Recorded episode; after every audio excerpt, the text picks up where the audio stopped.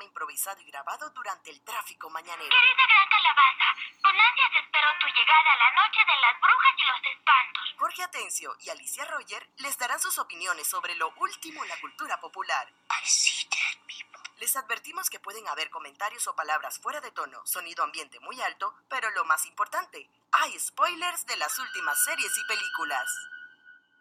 Halloween night. Empiecen a moverse, chicos, o volverán al cementerio. Hello, Happy Halloween. Eh, les saluda Jorge de la Ruta del Geek y bueno, hoy les vamos a dejar parte de lo que es nuestro contenido de Halloween. Les vamos a poner nuestro contenido de Halloween en la versión de audio, las conversaciones que tuvimos con nuestro amigo eh, la nariz y de ahí y también la conversación que tuvimos con nuestra amiga Isabel Quintero, que es maquillista de efectos especiales. Gracias y disfruten.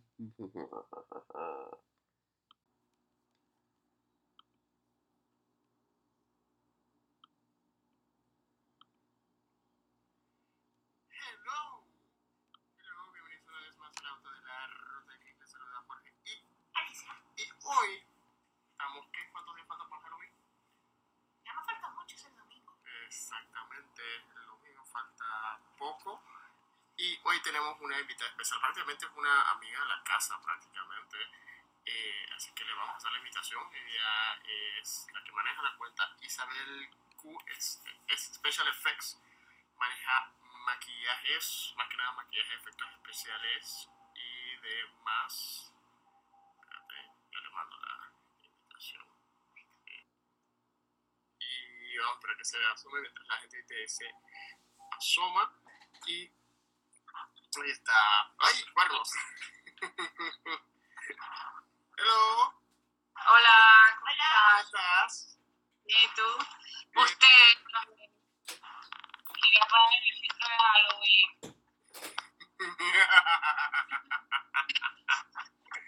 This is Halloween, this is Halloween. Ok.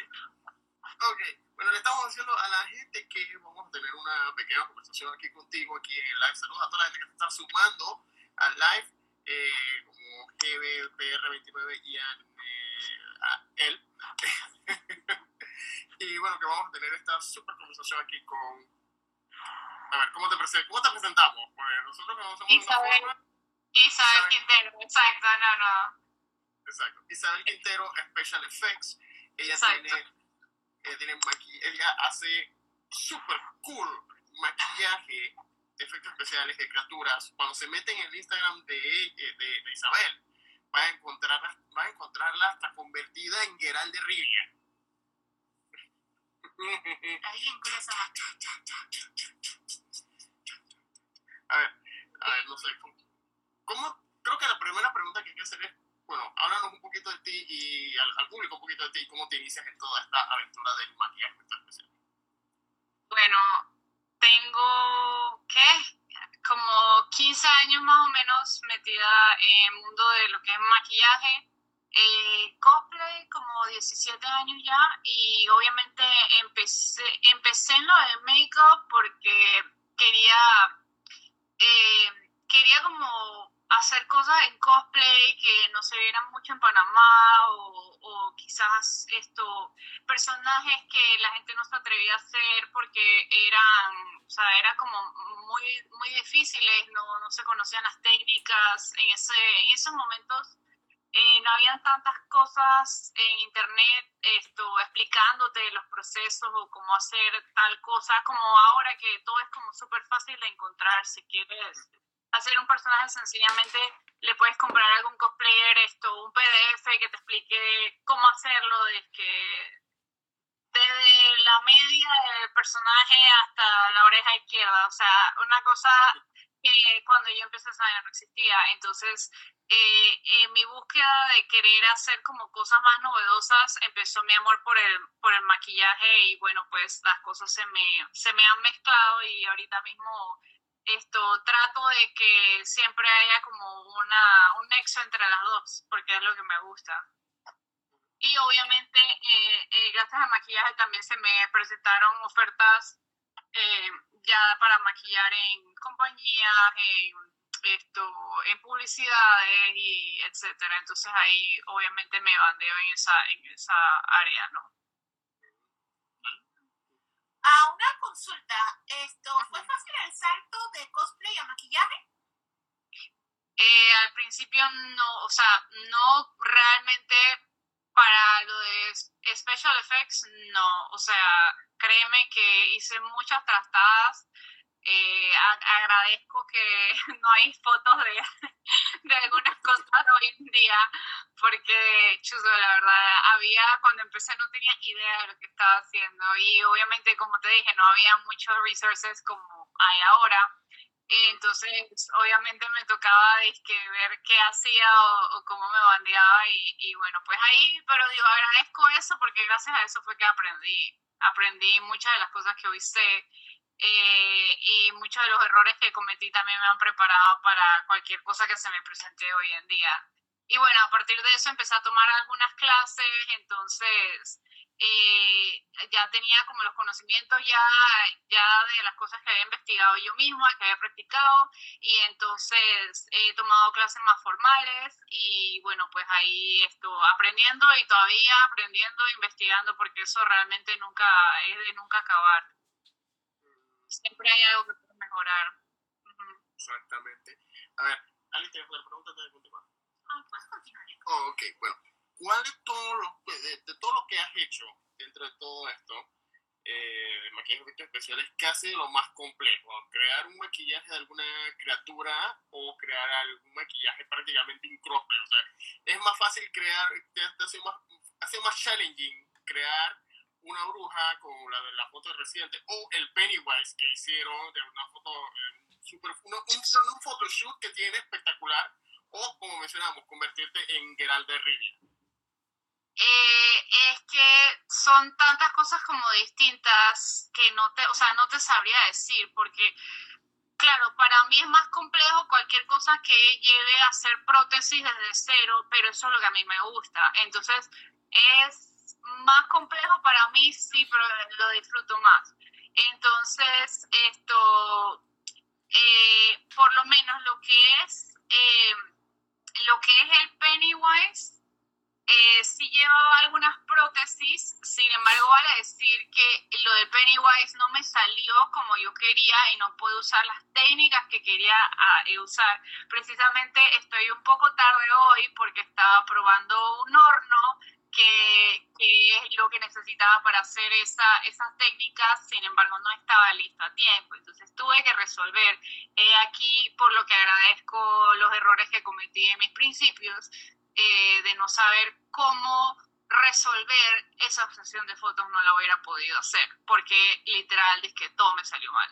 Entonces, eh, pero sin embargo las fotos que me encantaron porque al final pude resolver, pero eh, no era lo que quería hacer porque las prótesis estaban hechas, pensadas para otro material. Entonces tuve que usar un material distinto eh, porque bueno, cosas pasan, tú sabes, ¿no? Entonces, nada, ahí, bueno, es cuestión de resolver y eh, respondiendo a tu pregunta, pues, Chuzo, la verdad es que no sé, en el tema de Gerard yo, yo diría que fue más complejo por el hecho de que eh, todo lo tenía que hacer yo porque era para un concurso internacional, entonces literal lo tuve que hacer yo, eh, las, la, todo el maquillaje lo tuve que hacer yo, peinar la peluca, todas las cosas de cuero, eh, o sea, eso fue, ah, y la presentación, entonces eso era como esto, un tema a punto de aparte. Lo otro ya son como cosas ya personales y entonces puedo arreglar las, eh, las cosas a, mis tiempos. Y creo que sí, por el tema del tiempo diría que el Gerald, sin embargo, ese, ah, ese maquillaje necesito, o sea, necesito rehacer eso, esto, porque hay muchas cosas con las que no estoy como completamente contenta. Eh, eso pasa después de, yo no sé, bueno, me imagino que, que, sí les debe pasar a las otras personas, pero a veces cuando uno ve los, como los trabajos viejos, uno dice, ah, yo hubiera hecho esto o lo hubiera arreglado de tal manera.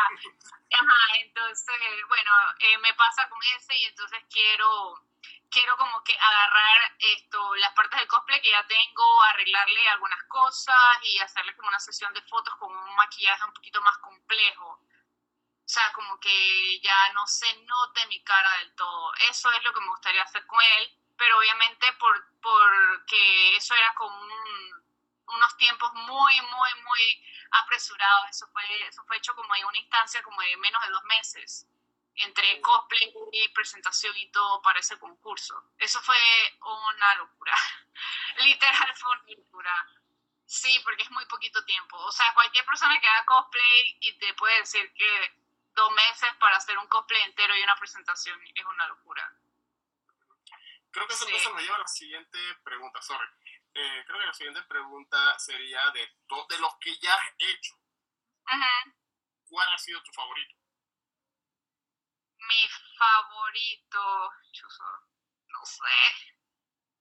Eh, esa pregunta es muy difícil. Creo que, bueno, uno de mis favoritos es la Atena con la armadura de oro. Creo que porque es como uno de los que las personas más me reconocen.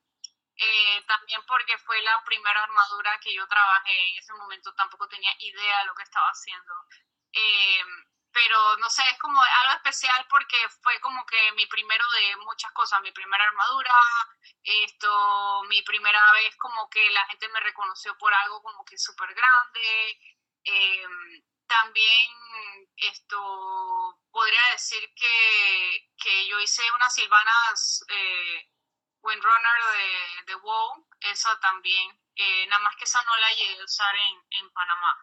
Así que, pero ese cosplay realmente me, me, encantó como quedó. Lástima que no tengo, o sea, tengo es que fotos en evento, pero no tengo como que fotos profesionales. Eh, tengo pendiente en algún momento como que esto, o sea, no rehacerla, pero arreglarla un poquito y tomarle fotos. Pues eso es otro mal de cosplayer, de que no tomarle fotos a, a los cosplays. Fotos profesionales, pues, porque las fotos en evento obviamente no es lo mismo. No, no es lo mismo, es más pura foto amateur que aparece random en Facebook y... Sí, con gente atrás, o de que gente al tuyo de que sonriendo, no sé qué, como que no se muestra realmente cómo es el, el traje, entonces no... También aquí tú sabes que los eventos hacen un calor horrible, entonces Ah, uno sí. está como todo sudado, chorreado. Sí, de hecho, de, de y hecho, la una cosa que yo, que yo admiro de los de todas las, a través de lo, todo el tiempo que te, he conocido a ti y a muchos otros cosplayers aquí en Panamá, una cosa que yo admiro es cargar, dependiendo del, del cosplay, cargar e- e- e- e- esa complejidad durante las horas que dura el evento. Y de hecho hay muchos de ustedes que hasta llegan hasta de la mitad del evento para abajo porque es... It's a lot. No, y con el calor que hace localmente. Ah, sí. Hubo un- una vez que sí, sí me tuve que... Yo generalmente lo, lo puedo aguantar el calor, pues, pero sí hubo un evento una vez en Atlapa que sí yo tuve que, que aislarme y sentarme un momento porque eh, fue que tuve que subir unas escaleras, o sea, venía con una armadura que era pesada, tuve que subir unas escaleras y apenas llegué, entonces no se sentía el aire porque parece que el aire estaba dañado, lo habían apagado, no sé cómo es que era, en Atlanta. Entonces, sí, entonces hacía un calor horrible y entonces eh, llegó gente de una a, como a querer fotos y yo estaba "Ay, que me estoy ahogando, no, no, no, puedo, no puedo respirar. Ahí sentí como que venía un poco agitada y entonces, ¿qué va? Y esa, esa vez estaba usando una armadura que no era de foamy, era más pesada. Entonces, eso fue como una mezcla de cosas. Después de eso yo dije, wow, más nunca vuelvo a usar ese material aquí porque realmente no, no, no se puede. Yo no puedo con eso aquí en Panamá, hace demasiado calor. Y los eventos aquí, el aire jamás se siente. Creo que contadas veces he sentido el aire en un evento. Pero sí, realmente es, es muy desgastante estar en eso, en, en este calor, pues. Sí. Sí, Bueno, la otra cosa también es que después, con todo y todo, sí has, eh, sí has aceptado el reto de hacer cada vez más cosplay y armaduras y trajes más. eso es un mal, eso es un mal que creo que nos agobia. que todos en hace calor, o sea, como que ya en tu mente, pues, ¿qué vas a hacer? O sea, este es el país en el que vivo, Ajá. o, o me la paso haciendo cosplays de manes en bikini, dije, porque si no, o sea, de lo contrario me voy a quedar a sofocar. Pues entonces, llega un punto donde ya, ya eh, quieres hacer como cosas más complejas y, quieres como que llevarlo un paso más allá o ver qué tanto puedes hacer y, y nada, te queda, no te queda de otra que aguantarte el calor y, y nada, pedirle a, tus amigos nada más que, que, te ayuden ahí si en algún momento les, les dices de que socórrenme, que me voy a, me voy a desmayar sí, hemos tenido mucha gente que nos apoya a lo largo de, los años que de repente nos corren de que a traernos agua o cosas así porque uno se está de que, ahogando. Pero bueno, gracias al oficio. Eso, la verdad, sí, es algo como, como que ya lo tienes presente, pues ya sabes que tienes que lidiar con el calor. Por lo menos los eventos ya no son el Yujin Luscando, que eso sí era de que, Sí, eso sí era horrible. Ahí, ahí ni siquiera se sentía como un vientecito. O sea, ahí nada, nada nada. Eso era como estar en el Sarigua. Yo no sé, eso es horrible estar ahí. No, yo me acuerdo que hubo un tiempo en que los eventos lo, anunciaban, parte de la publicidad del evento es, el evento tiene aire acondicionado. Sí. Pero igual era por Eso un parte del marketing de los eventos y que tiene aire, es en un lugar con aire. Entonces, claro, es que eso, eso es muy, muy desgastante estar ahí con tanta gente y hace demasiado calor. O sea, tras que afuera hace calor, había eventos donde afuera ya, o sea, obviamente hace calor y entrabas al evento y hace más calor que afuera. Entonces, eso era el tema que es esta vaina. Y obviamente eso no les conviene a nadie, porque digo, ya hablando de un punto de vista como, como un cliente, digamos, una persona que va a, participar en el evento o a comprar, si el, el ambiente es desagradable, yo voy a querer irme. Entonces yo no voy a querer estar ahí, ni invertir, ni gastar plata ahí, nada. Entonces eso realmente a nadie le funciona, yo creo. Y mucho menos si estás eh, tratando de atraer como un público nuevo. Entonces, por la gente no va a querer estar ahí si, si obviamente el lugar no es adecuado para, para tener tanta gente. Y ahorita menos con todo esto del tema de, el tema del COVID y las mascarillas y las caretas y todo eso, encima de que ya hace calor, uno con eso obviamente más calor y, y tú quieres estar es como en un ambiente relajado o, o un poquito más fresco, ¿no? Así que sí, eso es algo como que siempre se tiene que, que, que ver, ¿no? Eh, con los organizadores de eventos ahorita está un poquito difícil, pero bueno, con el tema de, lo de la, la, pandemia. Ah, sí, no, la pandemia ha sido un show. Eh, por lo menos nosotros estuvimos de, de viaje, estuvimos en Universal Horror Nights y para mí fue raro ver a Beetlejuice con mascarilla. No, los personajes tenían mascarilla. No, los actores ah, bueno. Yo pensaba que porque he visto que los de Disney no los tienen con mascarilla, los tienen separados. o sea, como que tú pasas por enfrente de ellos y ellos están como atrás, pero obviamente a, a una distancia prudente y entonces obviamente no tienen mascarilla. Pensé que lo harían así, pero me imagino que en, ese, en esa instancia no lo pueden hacer porque todo está como muy pegado en ese, en ese evento. Sí. Pero nada. y mascarillas para tratar de protegerse ellos mismos. Las pues. casas embrujadas tenían plexiglas, pero había otros donde los artistas que eran fantasmas tenían su mascarilla. Claro, eh, es, con la cantidad de gente que tienen que ver diariamente, o sea, que va. Yo, yo hasta hubiera optado, pero me imagino que con algunas personas no se puede, ¿no? Obviamente en hacerle y que full face masks a todos y que atrás, o sea, obviamente tuvieran su mascarilla a la persona y encima la máscara y no se note que tienes mascarilla pero obviamente eso no va a funcionar para todos los personajes, solo para monstruos X o zombies X o lo que sea, pero tiene que ser difícil como ver cómo se adaptan a, la nueva normalidad. Y bueno, yo sí vi que los artistas en los Comic Con están con el plexiglas atravesado. Sí, sí. Gente. tu plexiglas ahí de hecho, sí, cuando... es como mal trip, pues, porque parte de la experiencia para mí es como que tenerlos enfrente, o sea, poderles hablar y, no sé, o sea, como que siento que se pierde mucho, obviamente sí, la razón por la que lo hacen, pero siento que para mí se pierde mucho, especialmente cuando tú estás pagando cantidades grandes de dinero esto para tomar una foto con una persona y entonces encima está como que atrás de un vidrio, atrás de un plástico no sé, es como raro. bueno, ¿Qué cosa? Han habido personas que han sabido acomodar su foto al respecto. Por ejemplo, ahí he visto fotos de gente que se tomó, que hizo la fila para la foto con William Shatner Obviamente todos los que hacen la fila para William Shatner han visto más de cuatro veces algo de Star Trek. Todos con el plexiglas reproducían la escena cuando se muere. o sea, la, se las ingenia, se las ingenia, sí. Pero no sé, man, yo es que yo ahí estaba viendo unas que creo que fueron con Tom Hiddleston y yo es que Fred yo no me tomaría ni una foto con ese man de que atrás un plexiglas. Yo, yo necesito abrazarlo. Yo necesito abrazarlo.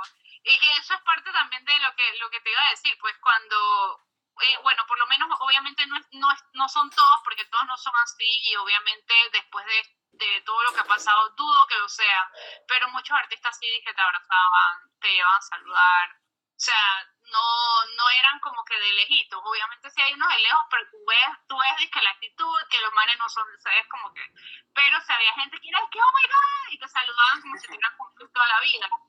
Y entonces, pero yo me imagino que de esa experiencia ya hoy en día no, no ya no va a volver a pasar. Pues, difícilmente regresa. Difícilmente regresa. Eh, antes de continuar, vamos a saludar a toda la gente que nos está haciendo de Wave, con las manos ahí. Okay gente desde Ave Monsters, David, David Isaac 507, eh, por ahí con Nariz, me dicen Nariz, hola, Clenia, y también, no sé quién más andaba por aquí, ¿me viste por ahí? Ah, también vi a Kitty Vader. Kitty Vader, a Cora también la vimos por ahí. También. saludos a todos los que se están sumando. A ver, a esa, esa máscara de Jason, ¿la hiciste vos o la compraste? Está demasiado cool. La máscara la compré y le abrí los huecos porque no tenía suficientes y la pinté yo. Porque no, era una máscara como de hockey, pero era, era como verde y como brilla en la oscuridad. No sé, no sé cuál era el propósito de esto. Era como una máscara de hockey porque no era Jason. Y entonces yo dije, esto es como una buena base para hacer a Jason. Y entonces le abrí los huecos y la pinté y entonces y quedó así pues. En verdad me gusta un poco, lo único malo es que, es que se, o sea, queda, eh, no es rígida, pues. Ah, no. Pero sí, para hacer una máscara que salió de que menos de 5 dólares me parece que está súper bien. sí, eso está, hay, hay que economizar. Entonces, nada, pues, eso, eso son cosas cool como poder contra, digo, encontrar bases para hacer cosas. Sí. O sea, y hacer de que tus propias cosas de, de otras cosas que encuentras por ahí. Así que nada, sí, en Netflix de repente se encuentran como buenas bases para algunas cosas. Y digo, ya si quieres invertir más y te venden tu, tu vaina ya ahí lista, ¿no? Nada más que obviamente te cuesta. Eh, bien, continuando acá, eh, ahora un pequeño paréntesis es, eh, bueno, ¿cuál sería el maquillaje que no has hecho, que tú dices que es el próximo, o es el próximo reto, o es el que, es el que quiero hacer, pero todavía siempre pasa menos. Como el santo grial que, que, que no has encontrado de... yo quiero hacer una... Yo quiero hacer una Kerrigan, tengo 10 años queriendo hacer una Kerrigan. Eh, pero no tenía las herramientas para hacerla. Ahorita ya las tengo, pero no tengo tiempo. Sí, es que está como foco. Eso, eh, es que eso es un rol que va a ser como foco. O sea, necesito como ingeniármelas bien para eso y eso definitivamente yo lo haría como para algún evento o algo grande así, es que para mostrarla, pero ahí también tripeo como que no podría ser yo la que va a estar abajo de todo eso eh, porque ese es el otro problema. Llega un punto a donde o soy maquillista o soy cosplayer o, o sea, o hago la cosa o se la hago a alguien más porque no puedo como que hacerme todo yo misma, ser yo la que se ponga todo, ser yo la que me retoco, ser yo la que es el cosplay handler, o sea, no, no se puede.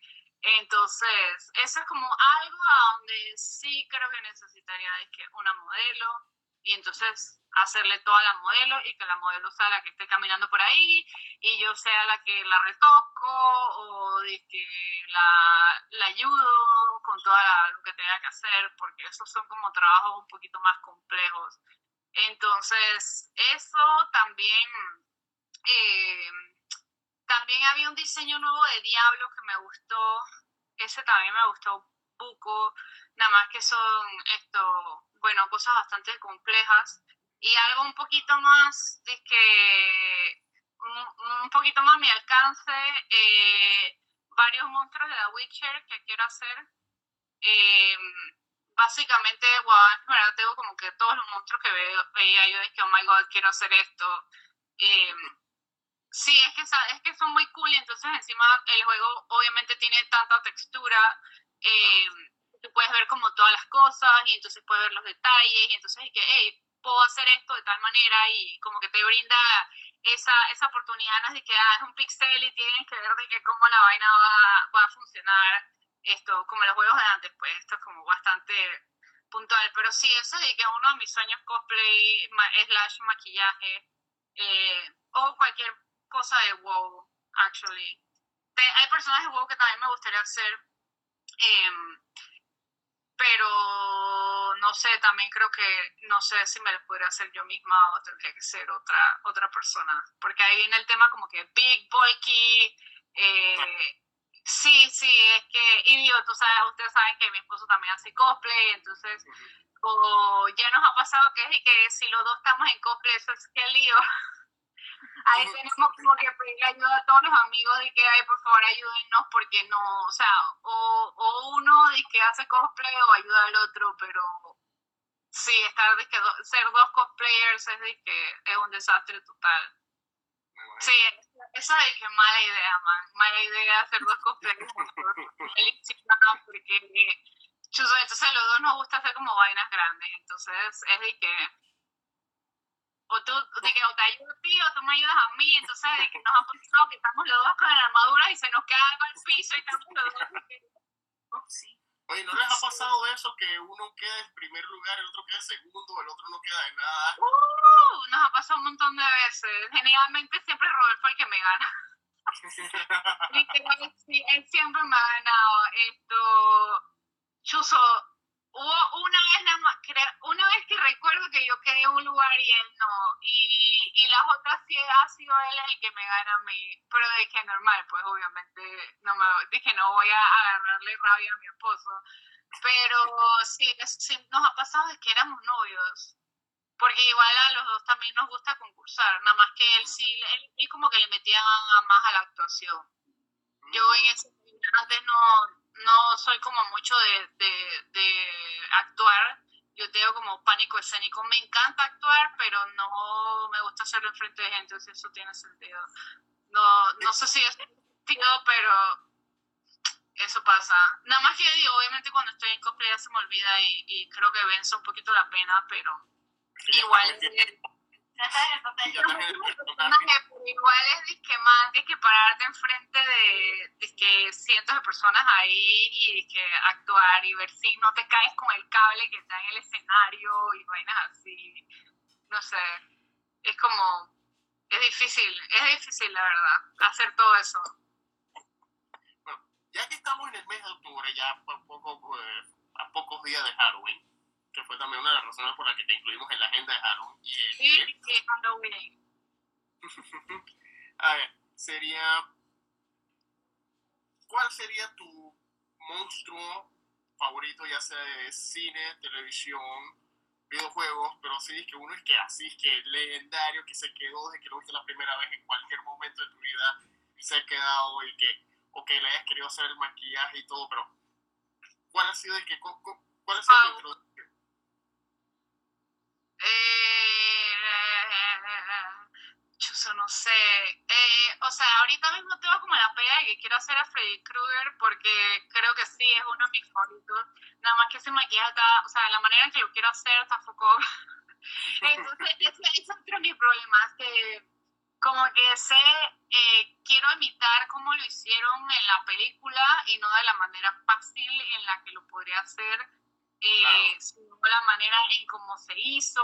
Eso es lo que me gustaría replicar y eso no es fácil. Obviamente eso está hecho por un equipo de gente eh, y entonces y hacer eso uno solo es bastante difícil. Entonces o mezclar técnicas y ver cómo los puedo sacar o correrlo obviamente no sería de que para de que esta semana ni nada así porque está muy muy locochón. Ya estaba viendo ahí cómo hicieron los prostéticos y eso y son como como él está quemado en tantas en toda en su o sea todo lo que se ve está porque literal es todo un, eh, un busto. No un busto pues pero de, de aquí para arriba todo la cabeza ajá entonces es algo bastante complicado. El otro, aunque me cuesta admitirlo, era Pennywise esto, porque, bueno, no sé si ustedes saben, pero yo odio a los payasos con todo mi ser eh, desde chiquita. Entonces, eh, eso fue como un reto que yo le había dicho a mi esposo, es que quiero hacer a Pennywise porque lo odio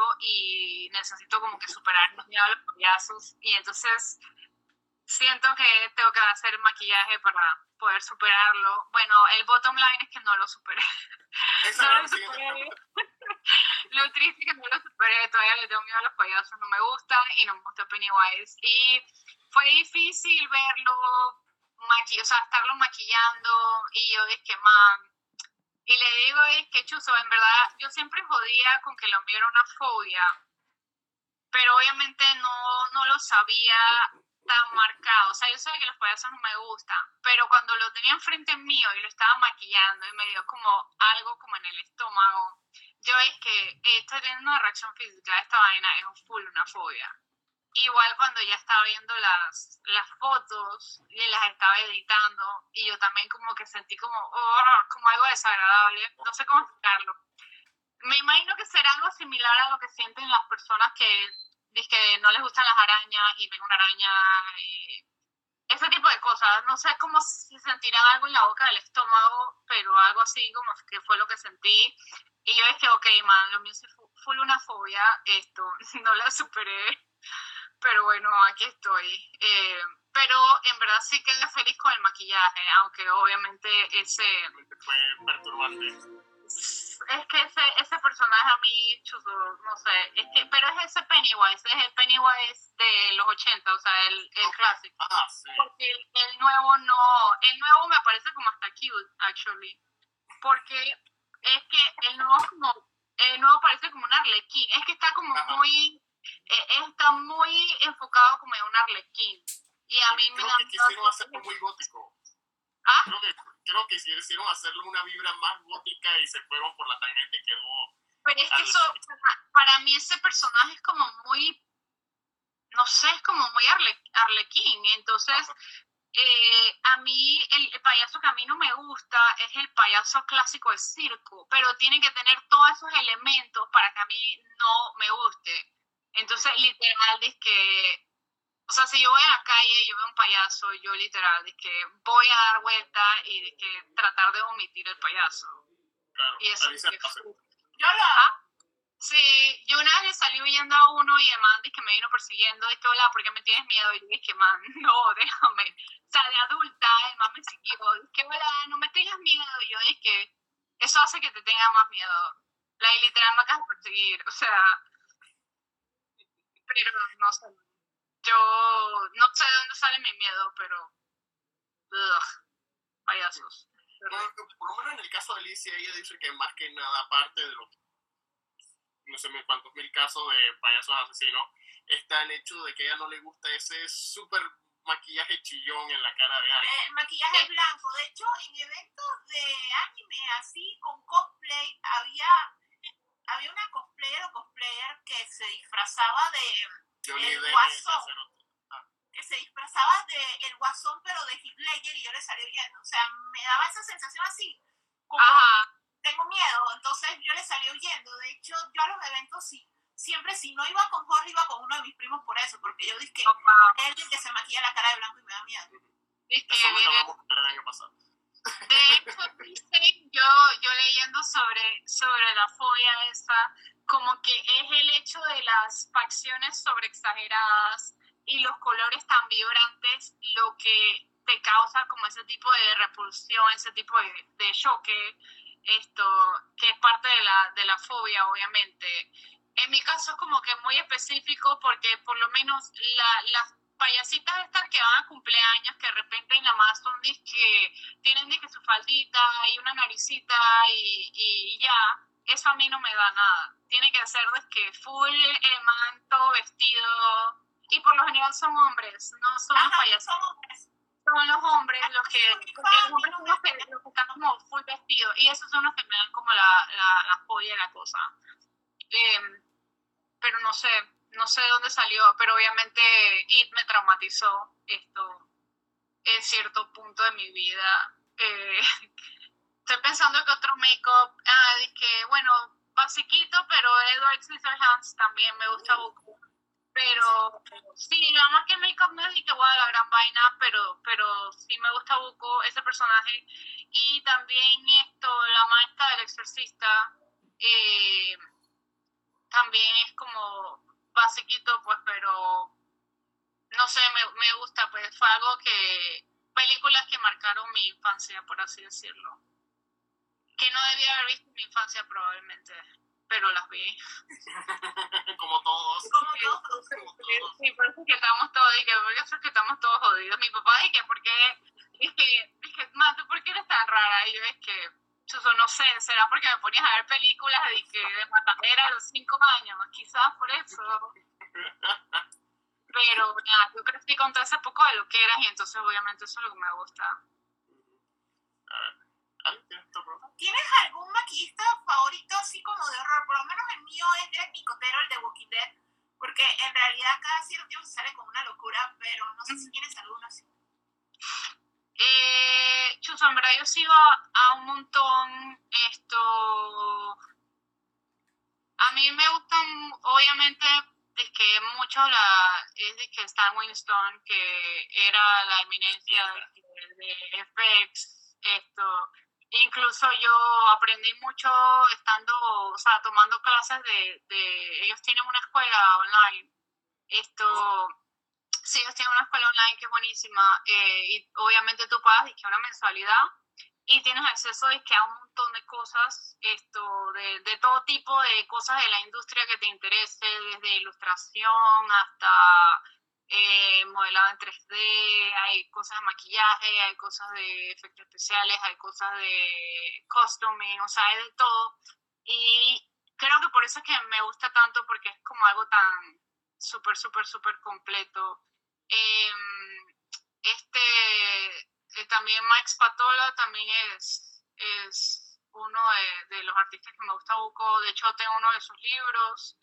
Eh, y bueno, más bien como la gente está eh, tirando para atrás, los que hacían como, los que, los que empezaron las cosas de FX, cuando antes no se, no es que quizás no se sabía, pero no era como que a o sea, no era como que algo marcado que este es artista de afect, sino que era que este es el man que va a tirar la sangre, pues.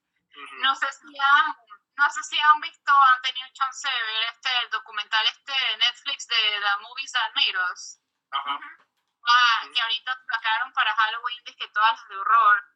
Entonces es súper cool porque lo empezamos a ver y, y, te hablan como de todas estos, estas películas que que ahorita mismo, o sea, que siempre son parte ahorita de la cultura pop, y pero que en algún momento cuando se empezaron a hacer eh, era de que un desastre andante, los manes no tenían plata, eh, los manes hacían las vainas a lo loco, yo ahí viendo las vainas que hacían de maquillaje, yo ahí man, cómo hicieron esa vaina, a Omar le tiraron vaina en el ojo y casi lo dejan ciego, o sea, las vainas que hoy en día es que tú, tú no haces eso, pero en ese momento obviamente no se sabía, ¿eh? la vaina era así, un machete de que esa vaina, vamos a ver qué pasa. Y nada, pues esa vaina, me, me encanta eso, obviamente esas prácticas ya no se hacen, pero me gusta leer sobre y ver sobre ellas. Y entonces para mí esos artistas como que fueron los que empezaron todo, porque obviamente sin esas bases eh, nadie puede hacer lo que se hace hoy en día. Claro, gente legendaria como Boris Karloff y, ¿cómo es que se llama este, el fantasma de la ópera? Eh, Lon Chaney. Lon Chaney Jr. que también.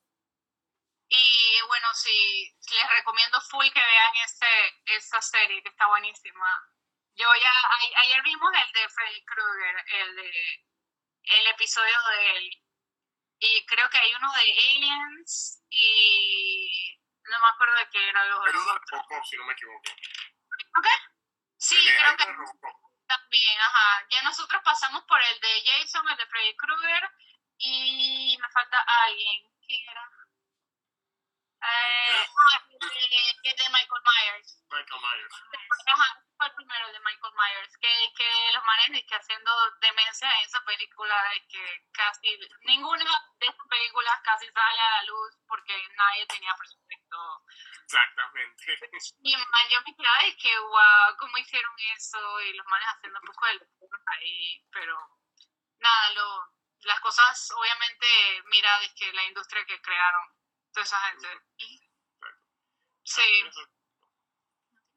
Eh, bueno, creo que una de las preguntas que se me olvidó hacer hace un rato fue ¿qué es lo, cuál, ha sido el tiempo más largo que te ha tomado preparar algún tipo de maquillaje o cosplay? eh, chuso. Quisiera decir que tres o cuatro meses en cosplay. Quiero decir que eso, pero probablemente es menos, como dos o tres meses. Y en la misma que obviamente... ¿ah? Y en la misma aplicación, disculpa que te interrumpa. No, o sea, o sea, poniéndomelo yo, o sea, maquillándome eh, seis horas. Es oh. como lo más seis o ocho horas si hago que body paint, si es que eh, demora mucho. Y obviamente si tienes eh, prótesis, lo que más tiempo toma son eh, las prótesis o arreglarlas si necesitas hacerlas de cero.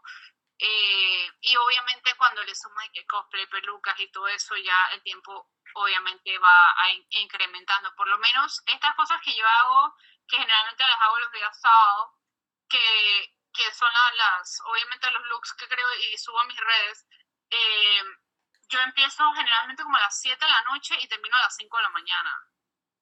Entonces, a las 5 de la mañana ya termino de, que de tomar fotos, filmar y hacer todo, y entonces ya me meto de que a bañarme y a dormir. Por eso es que lo, lo hago los sábados, pero literal me toma de que casi toda la noche entre maquillaje y, y todo lo que tenga que hacer o, o ponerme algún outfit eh, sí, es, es bastante time consuming. en época de Halloween, ¿cuál ha sido el request más peculiar o más recurrente que hayas tenido en época de Halloween, desde que ya estás más, más metida todo esto? Eh, ¿Pero para mí o para maquillar? Las dos. Las dos. Eh, Chuso, es que pues la gente como que cada año tienen como se pone algo de moda.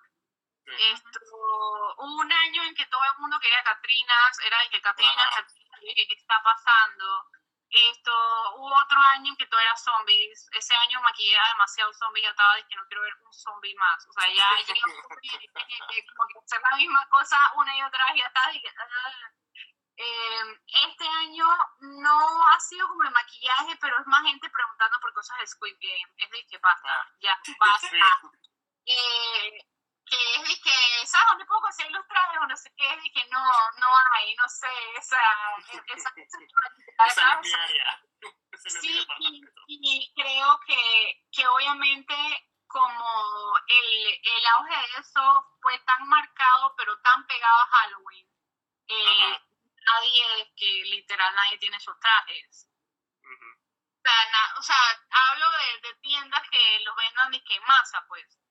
Sí, o sea, eh, es que Amazon y que te lo, que te lo Ahorita están es que hay gente que ha, podido sacar las máscaras, pero es que todo el outfit completo, así que, perdón, que te lo vendan, no, no, no creo que lo hayan logrado sacar, a menos que sea de que alguien que lo, pueda hacer todo, de que esa persona, pues, pero así que lo hayan hecho desde cero y te lo puedan vender o que, que digamos, lo traiga al PX y te lo venda, está bien difícil porque eso está muy, muy encima y tú sabes que por lo menos los lugares estos que, que crean outfits o que mandan a pedir cosas, los mandan a pedir con meses de anticipación, que en contenedores y todo eso.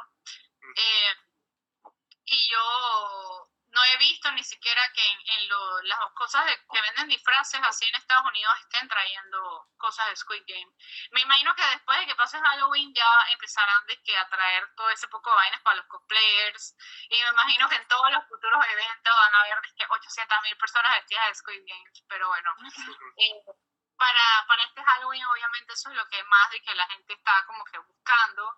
en términos de maquillaje, eh, he visto como que más este año que la gente está enfocada como en los clásicos, en los monstruos clásicos. Eh, yo quería tratar de sacar un par, pero la verdad no, o sea, pude sacar fue al Pennywise, esto, que era que mi reto personal. Y ahí, bueno, ahí están las dos cajitas de clásico y reto personal. Eh, y bueno, nada, lo demás, esto realmente he invertido el tiempo es esto en mi horno, que es mi bebé y estoy tratando de, de hacer que funcione esto para poder hacer prótesis a futuro.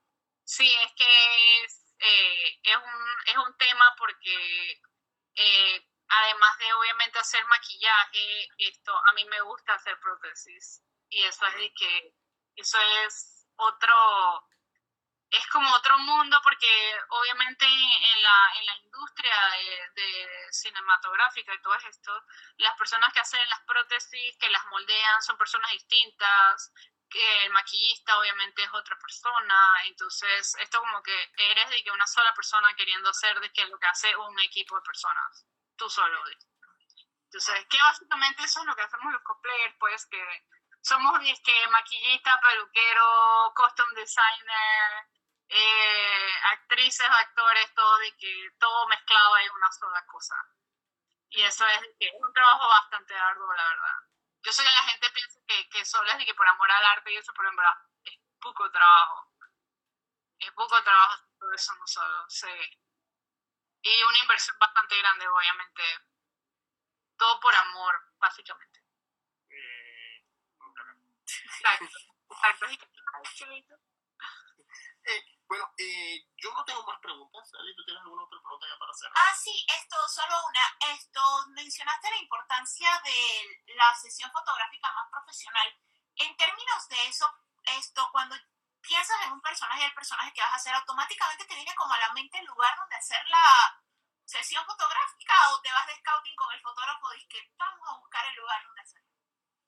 Esto, bueno, a veces sí como que tengo una idea donde quiero que sea, por lo menos eh, las fotos que quiero tomarme con Gerard, si es que lo logro hacer eh, este año, quería que fueran en el interior, eh, más porque quería que fuera un lugar fresco, que hubiera pinos y que yo pueda conseguir un caballo, porque sí quería de que un roach, aunque lo tenga que aunque lo tenga que photoshopear de los colores o lo que sea, pero quería como esa foto mía, un caballo, y obviamente eso lo tengo que conseguir en el interior. Para otros personajes, eh, muchas veces sí, otras no, a veces, esto, bueno, con mi amigo Pancho, hago la, la cuña ahí de Rodrigo Rodríguez Photography, eh, siempre, yo siempre, bueno, le consulto a él, de que, oye, quiero hacerme esta foto, de que dame, tienes ideas de que dónde podría ser este personaje, eh, o también de que le pregunto a amigos si, si se les ocurre algo, porque obviamente esto, no todo el mundo va a conocer a todos los personajes, pues. Eh, y ahorita cuando pasó todo lo de la pandemia, esto, opté también por esto, comprar fondos eh, y hacer las fotos en mi apartamento. Entonces, es un poquito, o sea, para algunas cosas me funciona porque puedo controlar el ambiente, esto obviamente puedo prender un aire y que el ambiente esté fresco y que sea un, poquito un poquito más llevadero, no, no estarse sofocando. Eh, y puedo esto ambientar el, el set pues a, a, mi, a mi gusto eh, y bueno, en Amazon te venden un montón de eh, fondos esto, que tú puedes usar para tomar fotos o para hacer video. Y también esto, como me metí bastantito en lo que es TikTok, eh, también compré un montón de fondos de que para, para algunos personajes, también para, para mis fotos de maquillaje. eh, algunas que quería como confundito y ese tipo de cosas, ¿no? Entonces, eh, es como una, una mezcla de, de, ambas cosas. Uno hace, hace el ambiente y también, pues, si no buscas en exterior, porque hay algunos personajes que lo ameritan, otros que quizás no. Eh, también a veces en, en en lo que lo que pasa es que en, en estudio o en, en, apartamento puedes cambiarte, si tienes como varios personajes que quieres tomarle fotos, puedes cambiarte de uno a otro. Es más fácil, obviamente, que estar en medio de la intemperie y que querer hacer, hacer los looks distintos, pero obviamente también depende de la complejidad del maquillaje, porque no, no todo te va a funcionar de un personaje al, otro, ¿no? Pero sí, la de ahorita mismo estoy viendo si puedo hacerlo de Geralt este año. Lo iba a hacer, yo tenía planeado todo y era fuera era que justo antes de la pandemia, antes de que empezara todo, porque iba a ser para mi cumpleaños. Y yo había hasta reservado un lugar, esto, había dejado un depósito para reservar una estadía. Y es que a la semana que sí, la semana que le seguía, esto empezaron de que empezó el lockdown. Y fue que no,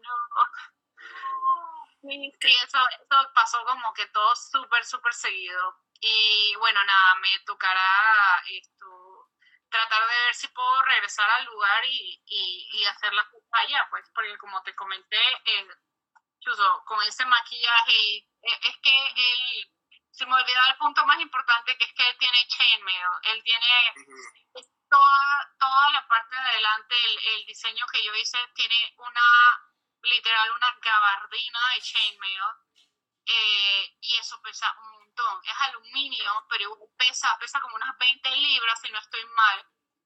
Sí, yo, yo, yo creo que yo lo pesé. Eso pesa como unas 20 libras y obviamente eso encima de toda la cuerina, la peluca, el maquillaje y todo eso, esto, ese traje no es cómodo. Eh, entonces, me queda mejor como irme que a algún lugar tipo Boquete, el Valle, Altos del María, algún lugar de estos a donde, a donde se sienta un fresquito, porque chules. Estar aquí con este clima tan, tan agradable acá. Que va, no, no, no. ¿Qué va? Yo creo que la, la, la pregunta, creo que ya como hemos mencionado bastante de Witcher inesperadamente, creo que la pregunta para ya para cerrar esto sería Witcher, libros, videojuegos, serie. Eh, bueno, yo siempre voy a hacer videojuegos porque con eso empecé. Los libros no los he leído, o sea, yo nada más me he leído un libro de, de, de The Witcher, no he tenido chance de leerme todos.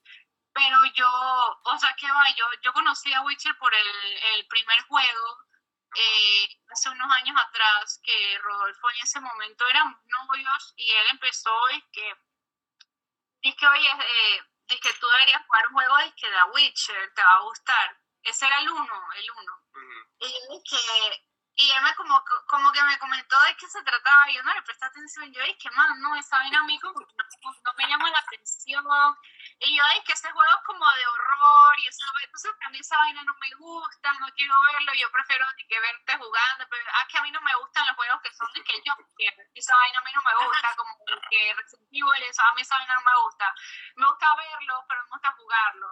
Entonces yo es que, man, yo no quiero jugar esa vaina, a mí me gustan que las vainas así como RPG, no sé qué. El man dije, sí, pero es eso, juégalo para que veas. no, no, la verdad suena como, como no sé, no, no, me acuerdo que, pero me estaba presionando, presionando, presionando. La vaina fue que el man creo que hasta me instaló el juego, me dijo, ¿y qué juega lo que te va a y yo jugué el primer vaina y que hay prensa, que, y acto seguido empecé a jugar el 2 y entonces, y ya después esperamos y cuando salió el 3, ¿para qué fue esa vaina? Estábamos los dos de que peleamos, de que por qué jugaba, de que... y, nada, o sea, yo desde el primer juego quedé full hookeada de que en ese, en esa, en ese franchise y nada, es que realmente me encantan los personajes. Eh, lo otro es que también yo sé que en los libros los personajes no son todos de que como exactamente no son iguales a los juegos, entonces como que ya yo tengo mi conexión con los juegos y esos son mis personajes, entonces como que viene lo otro de que no, eso no es así, eso no es canon. Por eso es que, por eso es que a ella le cae bien Tris Merigold y yo la detesto. Exacto, eso, no,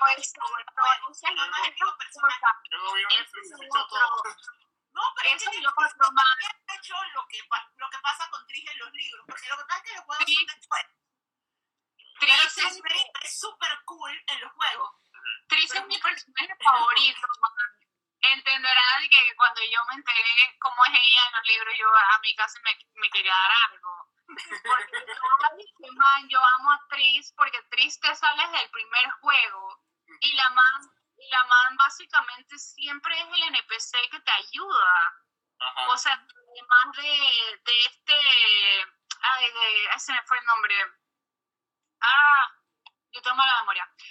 O sea, ella es el, el otro NPC que te ayuda siempre y constantemente en el juego y además obviamente tienes como un, un romance history con la man si lo, si lo juegas desde el primer juego. Y entonces para mí esa man, a mí me encanta cómo es su personalidad, me encanta ella en el juego, pero ella en el libro es como que otra persona. y es como la man que está punchy. Y entonces... Eh, sin embargo, en los juegos no sé, o sea, yo siento que la, o sea, que esta man es como súper cool. Para mí es, para mí es que uno de los mejores personajes de ese juego, obviamente. Y, y esta man en el libro, entonces como que, ah, se supone cuál es canon, entonces sé, se supone que era de los libros, pero los juegos es como otra cosa. Son como dos universos con los mismos personajes, pues, básicamente. Exactamente, son como multiversos. Sí, entonces ya yo prefiero el de los juegos, obviamente, porque fue el que lo que experimenté de primero y, y con lo que creé esa, esa conexión.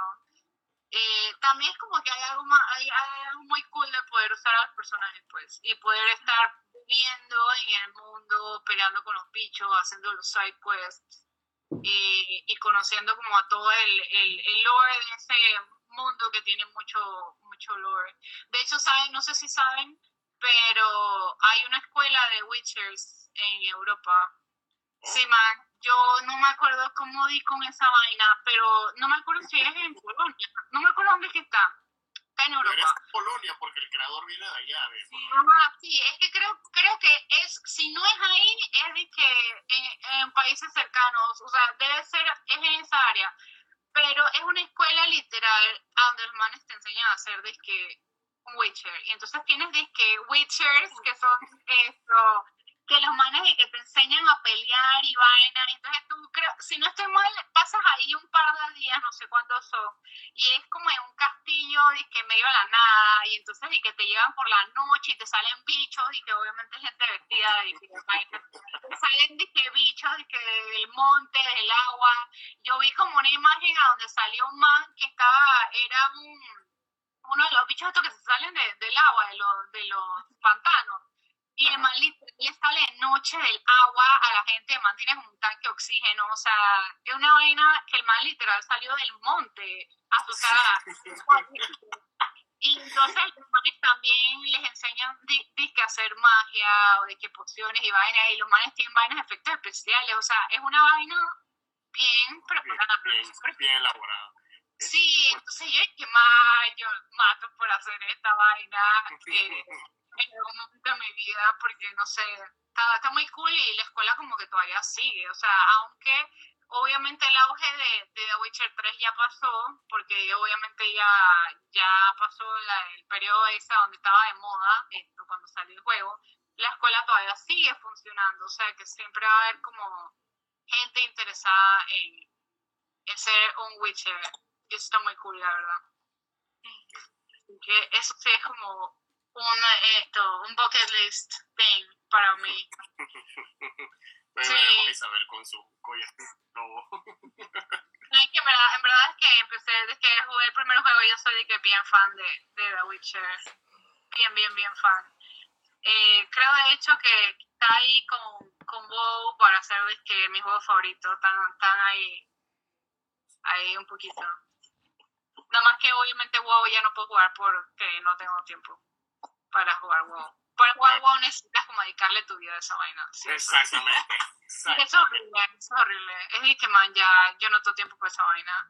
Amo a los personajes y amo al universo, pero no, no thanks. Bueno, yo creo que con esto ya terminamos el live de hoy. Gracias a toda la gente que se sumó desde el inicio y que se quedaron hasta el final. Saludos incluso hasta Cora, que está todavía por ahí rondando. Eh, Eh, bueno, Cora, hola. hola Cora. Saludos a la familia. Recuerden, por favor, seguir a Isabel Quintero, Isabel QSFX. Excelentes maquillajes, o sea, si ven al Brutales. brutales, o sea, va a ser, va a ser Ya. lo que le faltaba, la, la alegría gótica y mística y, muy- y terrorífica que le faltaba a tu Instagram. Exacto. Todo el año, todo el año haciendo... Todo el año. Todo el año haciendo creepy.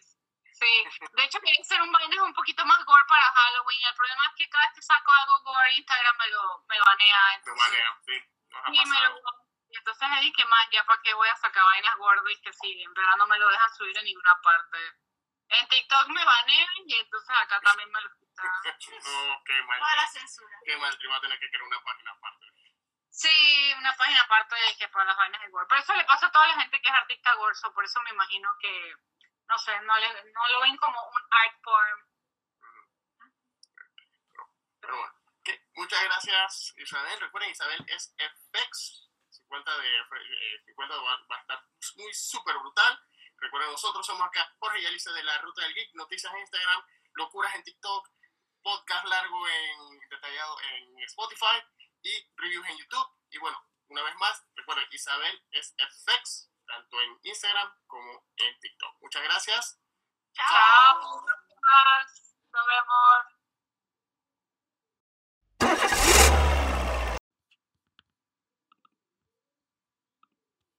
Y acá estamos. Podcast Live. Acá además sale refresh. Hello. Hello. Bienvenidos una vez más al auto de la ruta del geek. Les saluda Jorge y Alicia. Alicia. Y hoy tenemos un invitado especial que estamos esperando que se asome por acá en el la web. Llame. Espera que se asome por ahí que manda el request. Hoy vamos a hablar con nuestro amigo Juan Manuel Puerta Orriola. Él tiene un nuevo, bueno, no, bueno, sí, es un proyecto realmente. Proyecto es una- nuevecito. nuevecito, recién iniciado prácticamente.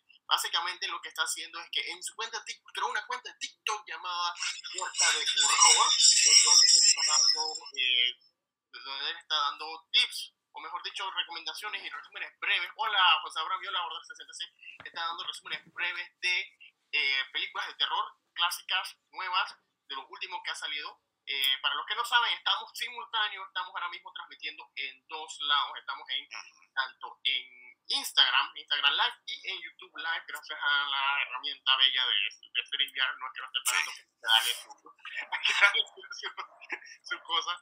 Eh, pero sí, a ver, esto, de hecho, lo que vamos a hablar con Juan Manuel, porque el título de él, él dio el título, él dio el título, él dio el, título es Joyas del cine de horror. Y vamos a hablar un poquito de, de, como el título lo dice, vamos a hablar de joyas del cine de horror, joyas de cuento, eh, joyas de los 80 y los 90, cosas que remake versus original, y bueno, nuestros propios top 5, entre otras cosas. Y a ver, no sé, Juan nos dinos algo que quieras agregar que no hayamos hecho. Bueno, quería darle muchachos todo la oportunidad.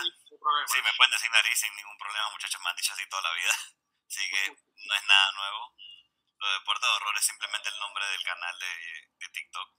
Pero más que todo me dicen nariz, es lo, es lo normal. Así que me pueden decir nariz. No es ningún problema. Pero bueno, lo más que te puedo decir es que gracias por la oportunidad, muchachos. De verdad no pensé que esto le iba a gustar a las personas o que le iba a llamar la atención a la gente de que yo hiciera esto. Más porque aquí en Panamá, eso fue lo primero que me llamó la atención. Me puse a pensar, yo dije, "Mm, ¿habrá alguien aquí en Panamá que haga esto? Porque si veo una persona que te puedo decir conocida es Javier Iberrae, que es este que sube recomendaciones de todo tipo en TikTok, de todo tipo de series. Y yo dije, yo, yo puedo hacer eso. Pero no quiero hacerlo de todo tipo porque siento de que, uno, tendría que ver muchas cosas que no quiero ver. Y dos, siento de que, pues, lo mío siempre ha sido lo, lo, lo lo horror. Siempre me han gustado las películas de terror. Y aunque tú no lo creas, esto empezó de una manera graciosa, por culpa de mi roommate. fue por una pequeña discusión. Un día yo estaba viendo una película de miedo con mi esposa y él me dice que iban a ver, yo digo una película de miedo. Y él dije, se pone la cara así como que, ah, una película de miedo. Y yo digo, pero ¿por qué no te gusta? Él dije, me parece tan cliché, siempre es crimen, siempre hay un susto, un bicho, el diablo que se chupó a no sé quién. Yo dije, no, man, no, man. Estás muy equivocado. Hay películas de terror sí que son súper básicas. Slasher, te lo puedo decir. Halloween, súper básica. Pero las las maneras en que uno piensa, todo lo que las personas hicieron dentro de esa película, uno se queda de que, ah, wow, en verdad es una obra de arte. Sí, man, sigue siendo. De repente no habrán películas de terror que se hayan ganado Grammy, o que se hayan ganado Oscars, o lo que sea. Pero sí siento de que hay, hay, hay películas de terror que sí tienen ese mismo arte que ese tipo de películas. Eh, y eso fue lo que me inspiró a comenzar a hacer este canal. Okay. Genial, nos está informando que se escucha eco. Pueden confirmar, por favor, si ya se, si todavía se escucha o si estamos bien para tomar las medidas. Eh, mientras tanto, mientras la gente nos confirma si se, se continúa el eco, vamos a continuar acá. Eh, bueno, yo por lo menos en mi caso particular a Alicia le gustan mucho las películas de terror, a pesar de que ella le tiene miedo a todo. No a todo, algunas cosas. yo por mi parte, yo me inicié en el camino, yo, se puede decir que mi camino en el mundo de las películas de terror inició por la puerta de atrás. Pero yo soy más fan de la... yo soy más fan de lo que son las comedias de horror. Eh, casi todo el mundo que me conoce sabe que yo tripeo buco Ghostbusters, sabe que yo tripeo buco Gremlins, eh, esto, Evil Dead. De hecho, de hecho, a mí me gusta más Army of Darkness que Evil Dead. Te puedo decir que son diferentes y tienen varios gustos, pero sí. Exacto. Yo, a mí me eh, encanta Army of Darkness. De hecho, a mí la que me gusta, casualmente, me, me gusta The Frighteners, que es la de Michael J. Fox que Alicia siempre que me ve viendo la dice, ah, es esa, esa, esa que a ti te gusta. No, pero es que es curioso porque lo que pasa es que la diferencia entre Jorge y yo es que yo me aburro, yo sufro de ADHD, entonces yo me aburro súper rápido de todo. Mm. Entonces son muy pocas las películas, digamos, que tiempo de Star Wars y eso que yo las pueda ver miles de veces. Esto, el asunto es que Jorge todo lo ve miles de veces, o sea, tú te descuidas, o sea, tú te volteas a ver y él está viendo la misma película que vio la semana pasada y con excusa de hace años que no la veo. Pero hace años que no la 72 horas. Entonces, ese, e, e, ese es el hecho. Entonces le da risa porque los dos, bueno, a él le gusta el horror jocoso. Entonces siempre es, Ghostbusters, Frighteners y eso.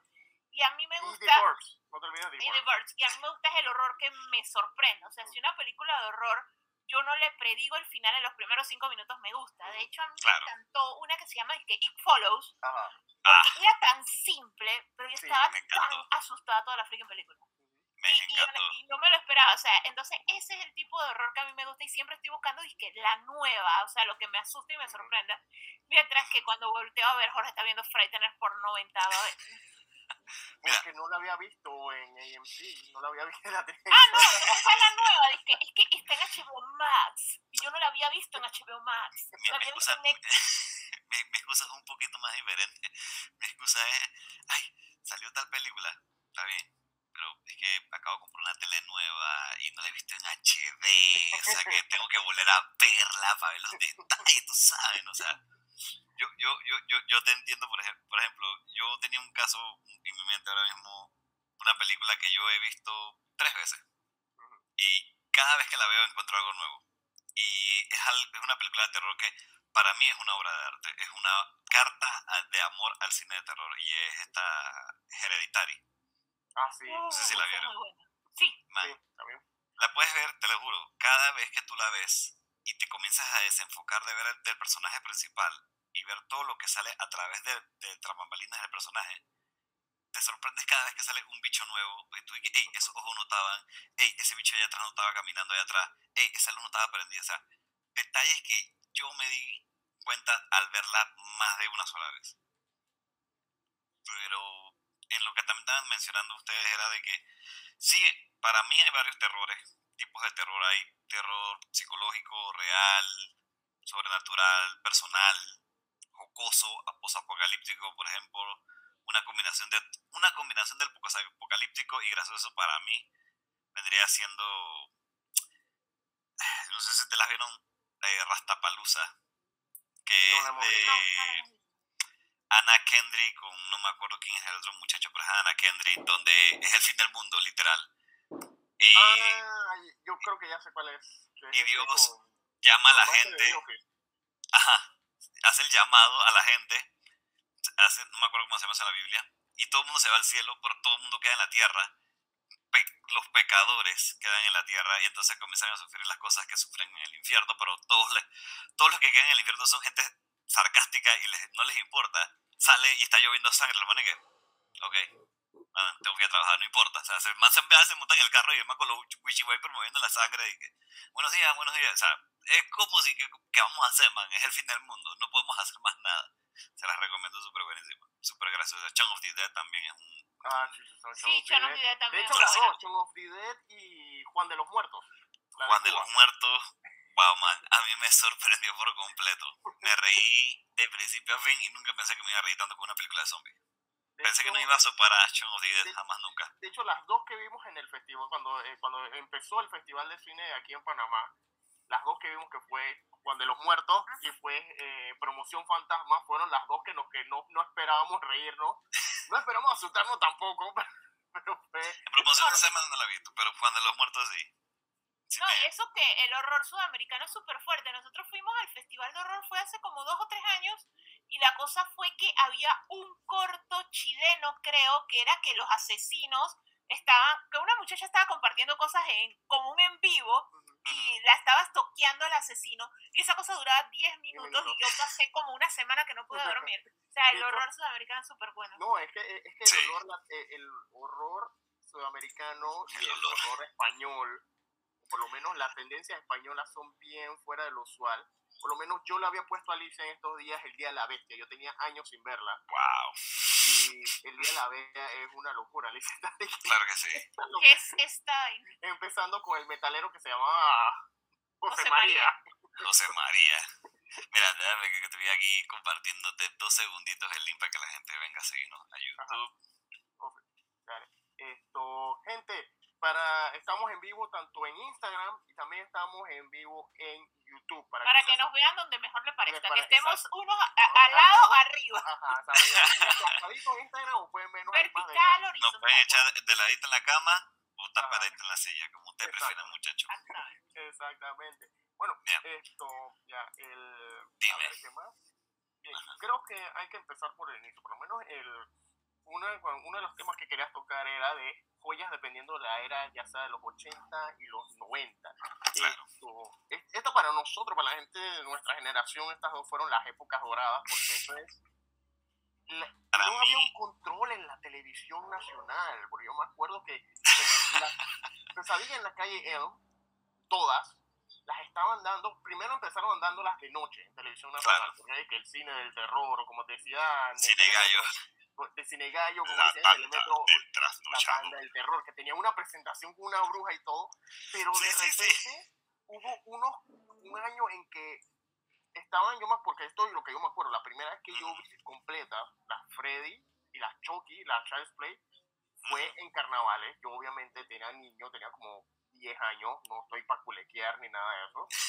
Pero entonces tú sabes que ellos siempre, el público en televisión nacional como que sabía que había gente que no iba ni para ni para la farra, esto fue antes de que la cáscara explotara.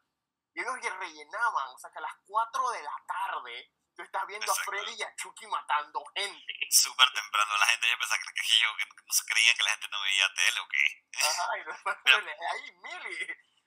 Mi primera experiencia personal con el terror, que yo tengo el recuerdo, o sea, la primera película que yo vi, aunque tú no me creas que yo, que, que yo tengo recuerdo, que fue por culpa de mi hermano mayor, fue Chucky. O sea, yo vi Chucky en RPC a las 8 de la noche.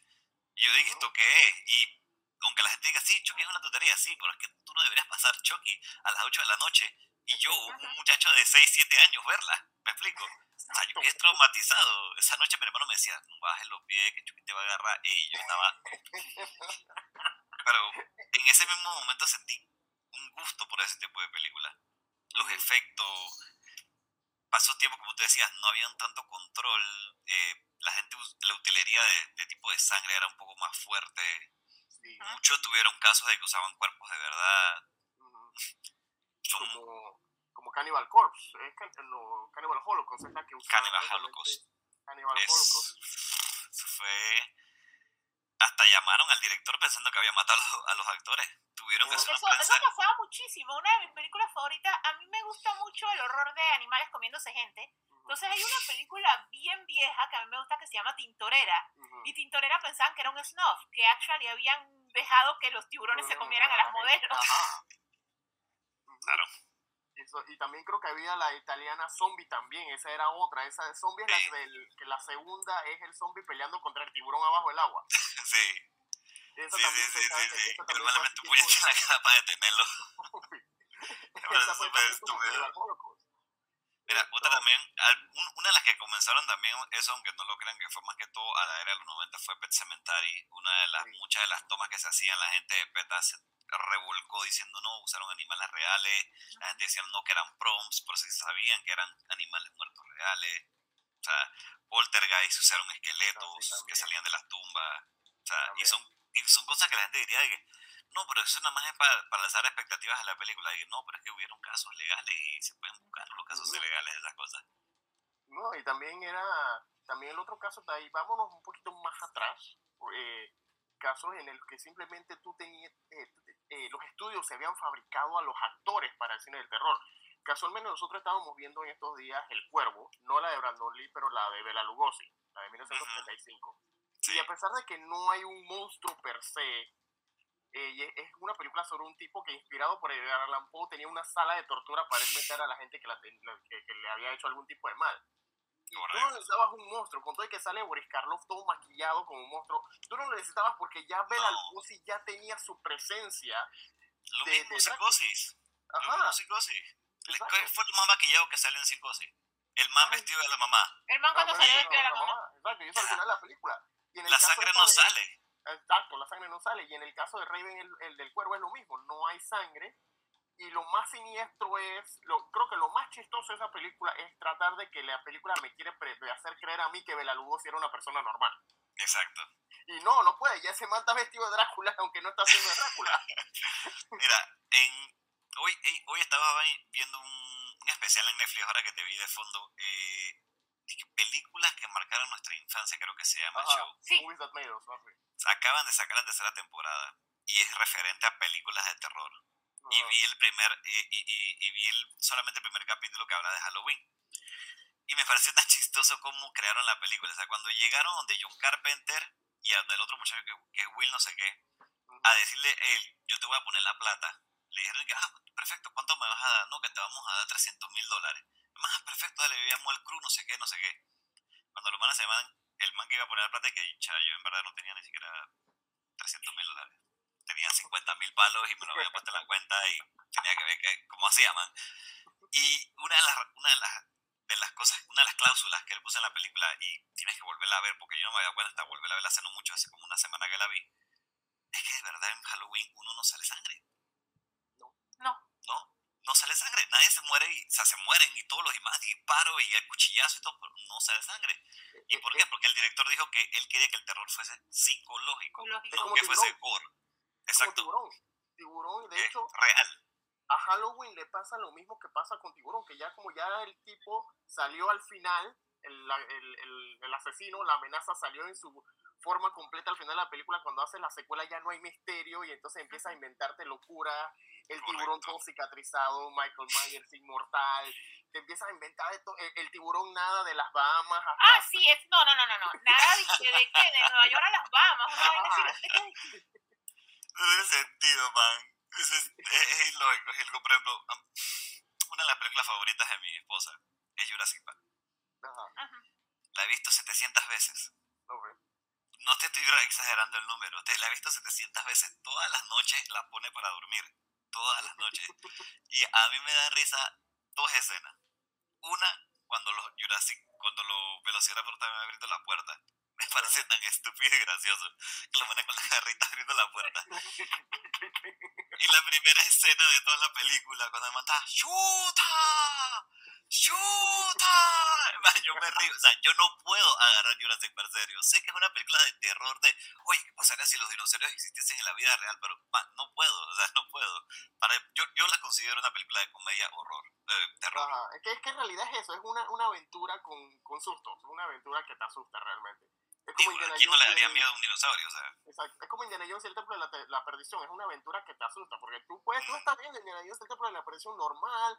Te ríes del muy estereotipado y cliché menú de la cena con los helados de Pero, pero tiene que ver con la edad, porque Ajá. siempre, o sea, yo le digo, y ese es un debate en esta casa constante, porque esa es mi indie favorita. Ujú. Y de hecho, la indie girl favorita mía es Willy. O sea, a mí ese personaje me gustó y me da súper risa. Pero la cosa es que le sacan el corazón, El corazón, a la gente. que Hay un culto ahí abajo, o sea, es Oye, que yo Yo me acuerdo antes que existiera la, antes de que existiera Bad Boys 2 ajá. y por ende antes que existiera el meme. Yo creo que cuando la primera vez que yo vi, yo tenía 6 años, la primera vez que yo vi Indiana Jones y el Templo de la Perdición y Molarram le saca el corazón al, al, al- al esclavo, esa fue la primera vez que en mi vida yo dije, this shit got real. Tú como niño de de todo lo que viste de Sensei y la sangre, tú que, man, esto está pasado, esto está mal. Y tú acabas de decir que la semana pasada el- el- Los Cazadores del Arca Perdida y no se parece en nada. No, pero la escena Exacto, final exacto. también asusta. Cuando se chupan a los nazis, cuando abren el arca también asusta. Exacto. O cuando el man le dice lo de, la- lo de las pociones, dije, elige cuál de las pociones tú vas a tomar y el man agarra la poción que no y el man se Ah, toma y se vuelve el- el veneno cáliz. y se El derrite. cáliz. Exacto, exacto, se derrite todo que, chaman, esto se supone que esto era aventura, pistolita, látigo y demencia. Esto era familiar. Era Esto familiar, a mis hijos lo va a traumar. O sea, tú pagas el tiquete al final del boleto y vas a traumar a tus niños. Es que eso es lo raro, porque las películas que se supone que son familiares son las que más asustan. Porque yo me acuerdo que yo siempre, nunca, a mí nunca se me va a olvidar que yo tenía ganas emocionantes de ver Batman Returns en 1992 en el cine. claro. Yo le dije a mi papá, quiero ver Batman, quiero ver Batman, quiero ver Batman contra el pingüino, quiero ver Batman contra el pingüino. Y sale ese bicho. y Yo me estoy tripeando. Yo estoy, yo estoy todo niño tripeándome a ese bicho, escupiendo la baba esa negra de, de, de su boca. Arrancando el pescado con la boca. Arrancando pescado, que- narices, eh, contra- amenazando con matar a los primogénitos de toda la ciudad. Exacto. Y yo estoy, yo estoy metido en la película, pero yo estoy bien seguro que mi papá, yo creo que antes de que algo le pase a mi papá, antes que, que, que yo, que yo me decida a mi papá, yo le voy a preguntar, ¿Por qué te hiciste eso? tú tenías cara asustado viendo Batman Returns, ¿verdad? Tú tenías cara asustado viendo Batman Returns. Man, No, al menos a, a ti, a ti no te pasó la de a mí. A mí me dejaron con Batman Returns de guardería. Mi mamá tenía algo que hacer. Así que me senté y le dijo, ahí está, ahí está el popcorn. Vigilen que no se salga y me llegó a buscar tres tandas después. Ay, a la, la Y que vi como cinco veces. acababa de nuevo, de nuevo, de nuevo. Cuando salía de la manera se sabe los créditos y todo. Y mira, va a salir este man, este, este es el director, fotografía, voz, que ya no tenía nada que hacer ya. Ya. Teníamos hablando de, antes que se nos vaya el tren, de la era. Ajá, a ver. Hay mucha gente, para, para mí, para mí, antes de que definamos cuáles son las mejores de cada era, te podría decir un par. Hay que definir que para mí hay, hay como tres tipos de era. La primera era el horror, que es la clásica. Obviamente, blanco y negro, la gente no sabía qué estaba haciendo, la gente estaba experimentando. Después le vino la era, exacto, era más sutil, era más, Fren, no tengo plata para estar creando un monstruo, yo voy a ponerme la pintura blanca con juego negro, voilà, yo soy malo. O sea, O Hitchcock, pura cámara y pura música. Pura cámara y pura tin, chin, chin, chin. O sea, Bueno, yo creo Después que la vuelvan a hacer trailers, disculpa que te interrumpa, yo creo que Sí. vuelvan a hacer trailers en el cine como los que hacía Hitchcock. ¿Te imaginas? Yo casualmente le dije esa pregunta a Alicia, que tú te imaginas un trailer de Marvel, de una película de Marvel donde te salga Kevin Feige diciendo, hola, este es el estudio donde estamos filmando nuestra propia película. Pero no pueden entrar aquí, porque esto lo estamos, vamos a llenarlo de un CGI espectacular.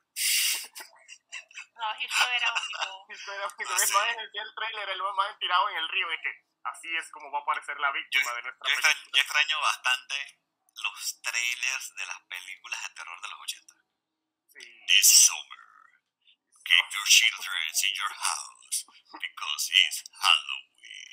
Man, me encantaba. Era estupidez, era horrible, pero era tan jocoso. De hecho, tú sabes que fue una de las grandes peticiones, eh, ahora que me acordé, de John Carpenter, como paga el día que le estaban contratando uno le pagaron como 10 mil palos. Dos, le dieron un sándwich de tuna. Y tres, él pedía que debajo, abajo, arriba del nombre de Halloween saliera su nombre. Y no se iba a llamar Halloween, se iba a llamar Baby Sister Killer. No me eso no pega, pilla. Eso no, eso no agarra. Vamos a ponerle Halloween, que vamos a tener la treinta y pico de Halloween. Eso pega un poquito más. esa es la otra parte, la segunda era.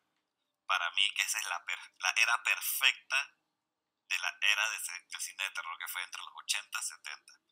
Ya después vino algo más avanzado que eran los del 90 en adelante, para mí es considerado. Uy, ¿qué pasó? Se fue el internet. Un. Sí, está, hay un lag. Hay un lag ahí, déjame ver si somos nosotros. ¿Quién es? Nosotros estamos bien por ahora. ¿Tú estás bien por allá? Pareciera. Tú estás bien, tú te, te acabo es, de ver es uno de esos tipos del internet. Ajá, acabo de ver tu cabeza moviéndose en YouTube, así que estamos bien. Yo me estoy moviendo. Ok, perfecto. Hey, saludos a toda la gente que se está uniendo aquí al live en Instagram y también, hey, si lo quieren, si no lo quieren ver así, saludos a todos muchachos. Pueden vernos en YouTube también, que está más bonito, más acomodadito. Eh, Igual se va a quedar en los dos medios, tanto en Instagram como en YouTube, para que lo puedan ver. Estamos hablando con Juan Manuel Puerto Oriola de la Puerta de Horror en TikTok y también en su Instagram me dicen Narijan Family. Y bueno, saludos a César, Darwin, eh, Landero, Carlos Gustavo, eh, a Teddy, saludos a todos los que se están metiendo allá. ¿cómo están? Y bueno, estamos hablando de joyas del cine de terror, o sea, una conversa aquí sobre cine de terror, ya que estamos en el mes de la, el mes favorito de, del género. Y fue un momento especial para agarrarse el TikTok. Sí. a ver. A ver, esto. Uno de los temas que, están, que tienes aquí es sobre remake versus original. A ver, pero yo creo que el problema con este tema es cuál es la película en la que el remake es mejor que el original. Uf, mira. Hay muchos remakes que la gente dirá que son malos o que la original es mejor, siempre. Pero uno de los pequeños casos que yo te puedo decir que es algo totalmente al revés, por bueno, la primera de It. Oh, sí. Sí, sí, no, el internet está jorobando. Está, está, está activo se me fue el Instagram, no sé por qué. Sí, la primera de IT. Bueno, pero también era televisión versus cine. Los presupuestos no estaban ni siquiera en la misma o escala. el tono no estaba en la misma escala tampoco a lo que podían hacer. Creo que ellos estaban más preocupados en, en el caso de IT, en tele, como era miniserie, creo que estaban más preocupados en poder transmitir todo el libro de Stephen King lo más accesible posible. Oh, ahora sí te fuiste del... del manda el, te mando el request. se me está... Sí, se me está poniendo como medio lentillo. Te estoy mandando el request para este sofá. Ya creo que te llegando el request. Ahí está. ¿Sí? Yo creo que, se te... Yo creo que ese fue un primer request, pero van a hacer de nuevo. Dame un segundito. Sí, acá, acá en el YouTube te está mandando un saludo. Y el Acá te YouTube, dice de que, el YouTube te está diciendo hola bebé. hola Pepe. Y me está diciendo hola Bebo. Voy, a, voy para allá, dame dos segundos, déjame ver si puedo tratar de traer la extensión de internet para, para continuar. para traerla O sea, para, acá, para. Mientras tanto, creo que por acá puedo, mientras tanto eso, Alicia y yo podemos continuar acá con lo que es el Lo de los remakes. remix, exacto. O sea, aparte de It, ¿cuál remake es mejor que el original? Es que depende del remake, porque por lo menos. A ver, en el caso de. A mí, mira que a mí me gustó, el, con todo y que no aporta nada y fue más bien hecho para la generación Scream, el remake de Viernes 13 me lo tripié bastante. A pesar de que Jason tenía una baticueva literalmente debajo No, del pero mira que. ¿Tú sabes cuáles fueron bastante buenos? Bueno, fueron bastante buenos. Night of the Living Dead y Dawn of the Dead. Sí, el, el, Dawn of the Dead que hizo Zack Snyder es muy bueno, la verdad. Y el, también hay otra que salió en... Y a mí me gustó el remake de Chucky, aunque a nadie le gusta. Ah, no, pero es que ese me, lo- me lo tripié más que nada porque es para la generación que está viviendo eso, esta, estas O figuras sea, es bien, bien Black Mirror, pero yo me lo tripié. Exactamente. Ese los- eso yo, a, a mí me gustó ese remake. El remake que no me... Que, el remake que no me gustó para nada fue el de Nightmare on Elm Street. Ese sí no me gustó para nada. Sí, sí, no me gustó, pero fue primero, inicialmente fue rechazo total al, au- a la- al actor, pues. Ajá. Porque no era disque Not My Freddy, pues. Exacto, e- exacto, el estaba bien, bien, estaba hasta, estaba hasta chaparro en comparación con el Freddy original. No, es que no se parecía en nada. Entonces ya era como el shock de que este no es Freddy. O sea, Robert Englund es Freddy. Ajá, Punto. ah, el hombre invisible, la del año pasado, es un remake que es mejor que el Ese es, original. es, sí, el Sí. hombre invisible no Aunque el hombre invisible, la vi- casualmente el año pasado la vimos el hombre invisible, Antepasado. Yo no lo vi hace no mucho, lo había causado como un mes, creo que sepan. O sea, No, sí fue pasado. sí fue pasado, Dios mío, te la afectó pandemia la pandemia, hizo. te afectó la pandemia. ¿me escuchan, Eh, no? Sí, Sí. escuchamos. Pero ah, lo, lo que a mí me llama la atención es que con todo y que el remake es me- mejor, todavía el hombre invisible, el original de Universal, todavía es una joya, Claro, porque ese es un monstruo mucho más psicológico de todo lo que ellos habían creado. correcto. Y, y en el hecho de que en las dos versiones juegan, juegan con el mismo detalle de que tanto en el libro como en la versión de cine original como en la versión de cine de, de Blumhouse del año pasado, juegan con el hecho de que el man se tripea. esa vaina. El Hollow Man también es otra versión del hombre invisible que también, Que también es muy buena. es muy buena. Sí. Con todo y que es una Eh, versión disco original. Porque ellos una- con eso de que el man se vuelve loco de poder con eso.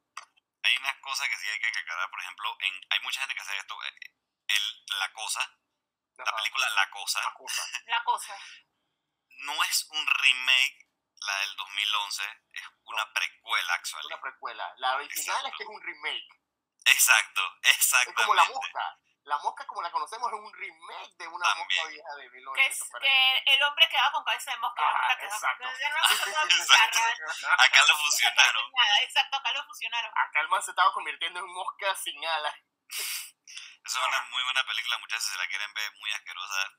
Sí, sí, sí. Súper recomendada. Sí, y una, película nivel. buena para el desayuno, la mosca. La mosca. Una para el desayuno, la mosca.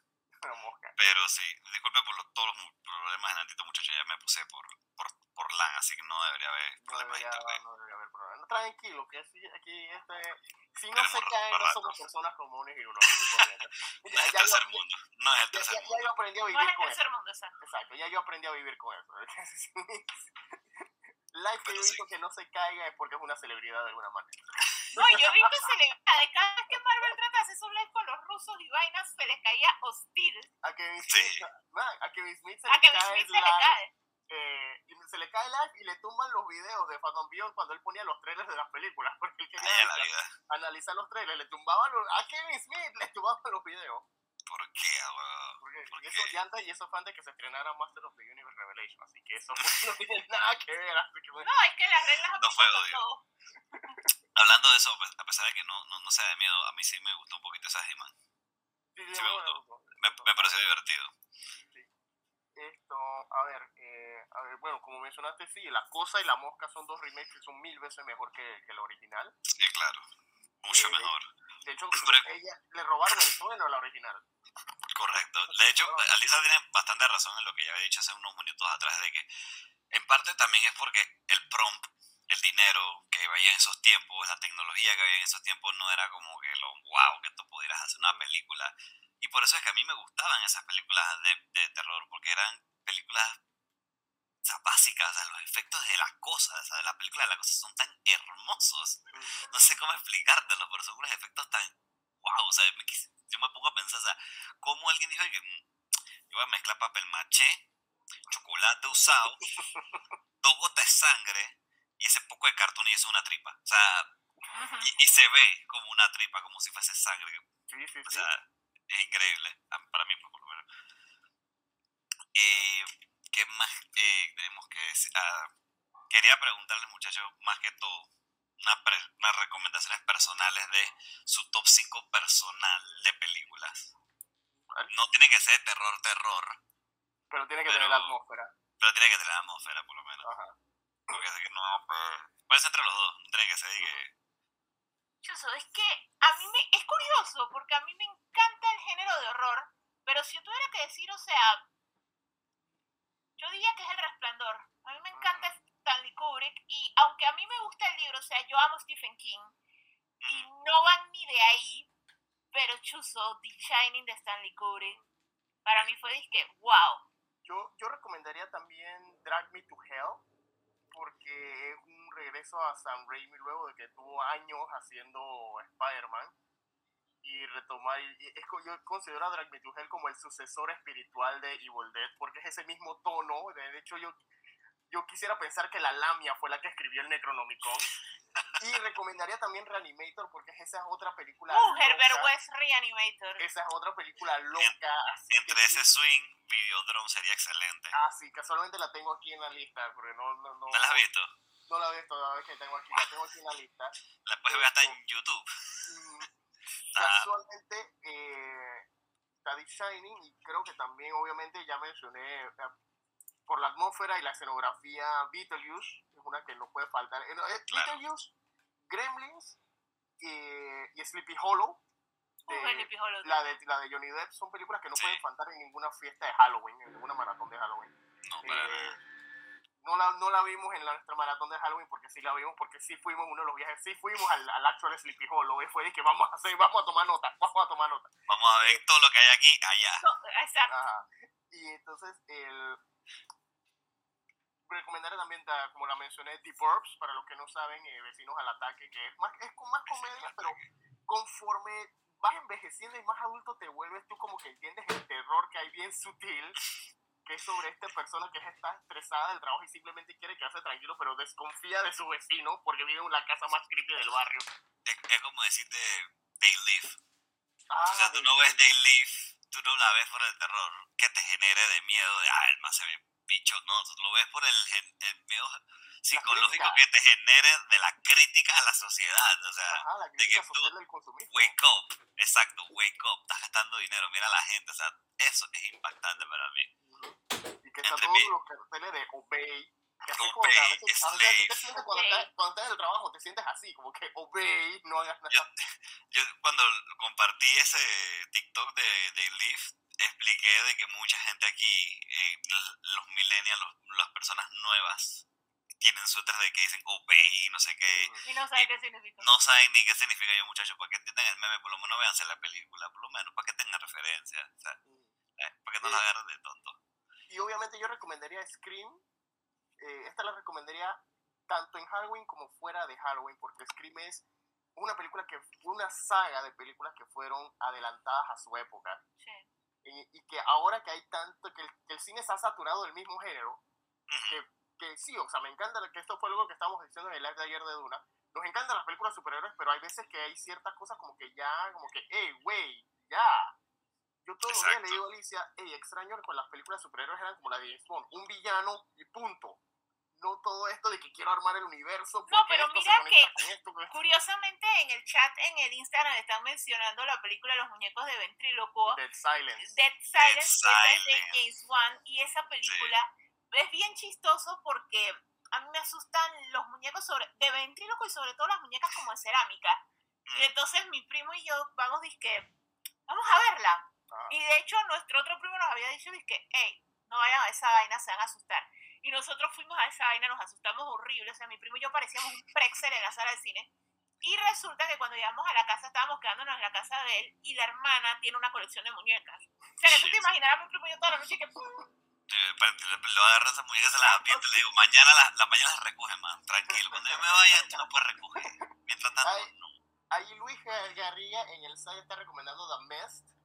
También, sí, también es, es, muy bueno porque Dios mío ese final. El final. Ah, el final, el final. Yo prefiero su antenocesor, pero por la misma trama, The Fuck. Ajá, la de Ajá. Es, ajá, Esa también es otro remake. Esa también es otro remake, creo que si no me equivoco. Esa tiene un sí, remake un también. Ajá. Esa también tiene un remake. Esa, esa es un remake, lo que quise decir, tienes razón. Pero yo, por ejemplo, yo personalmente no, no, nunca he dicho mis cinco favoritas dentro de lo que es el TikTok, porque siento que, uno, a mí me, me rotan las películas, mi top 5 cada rato.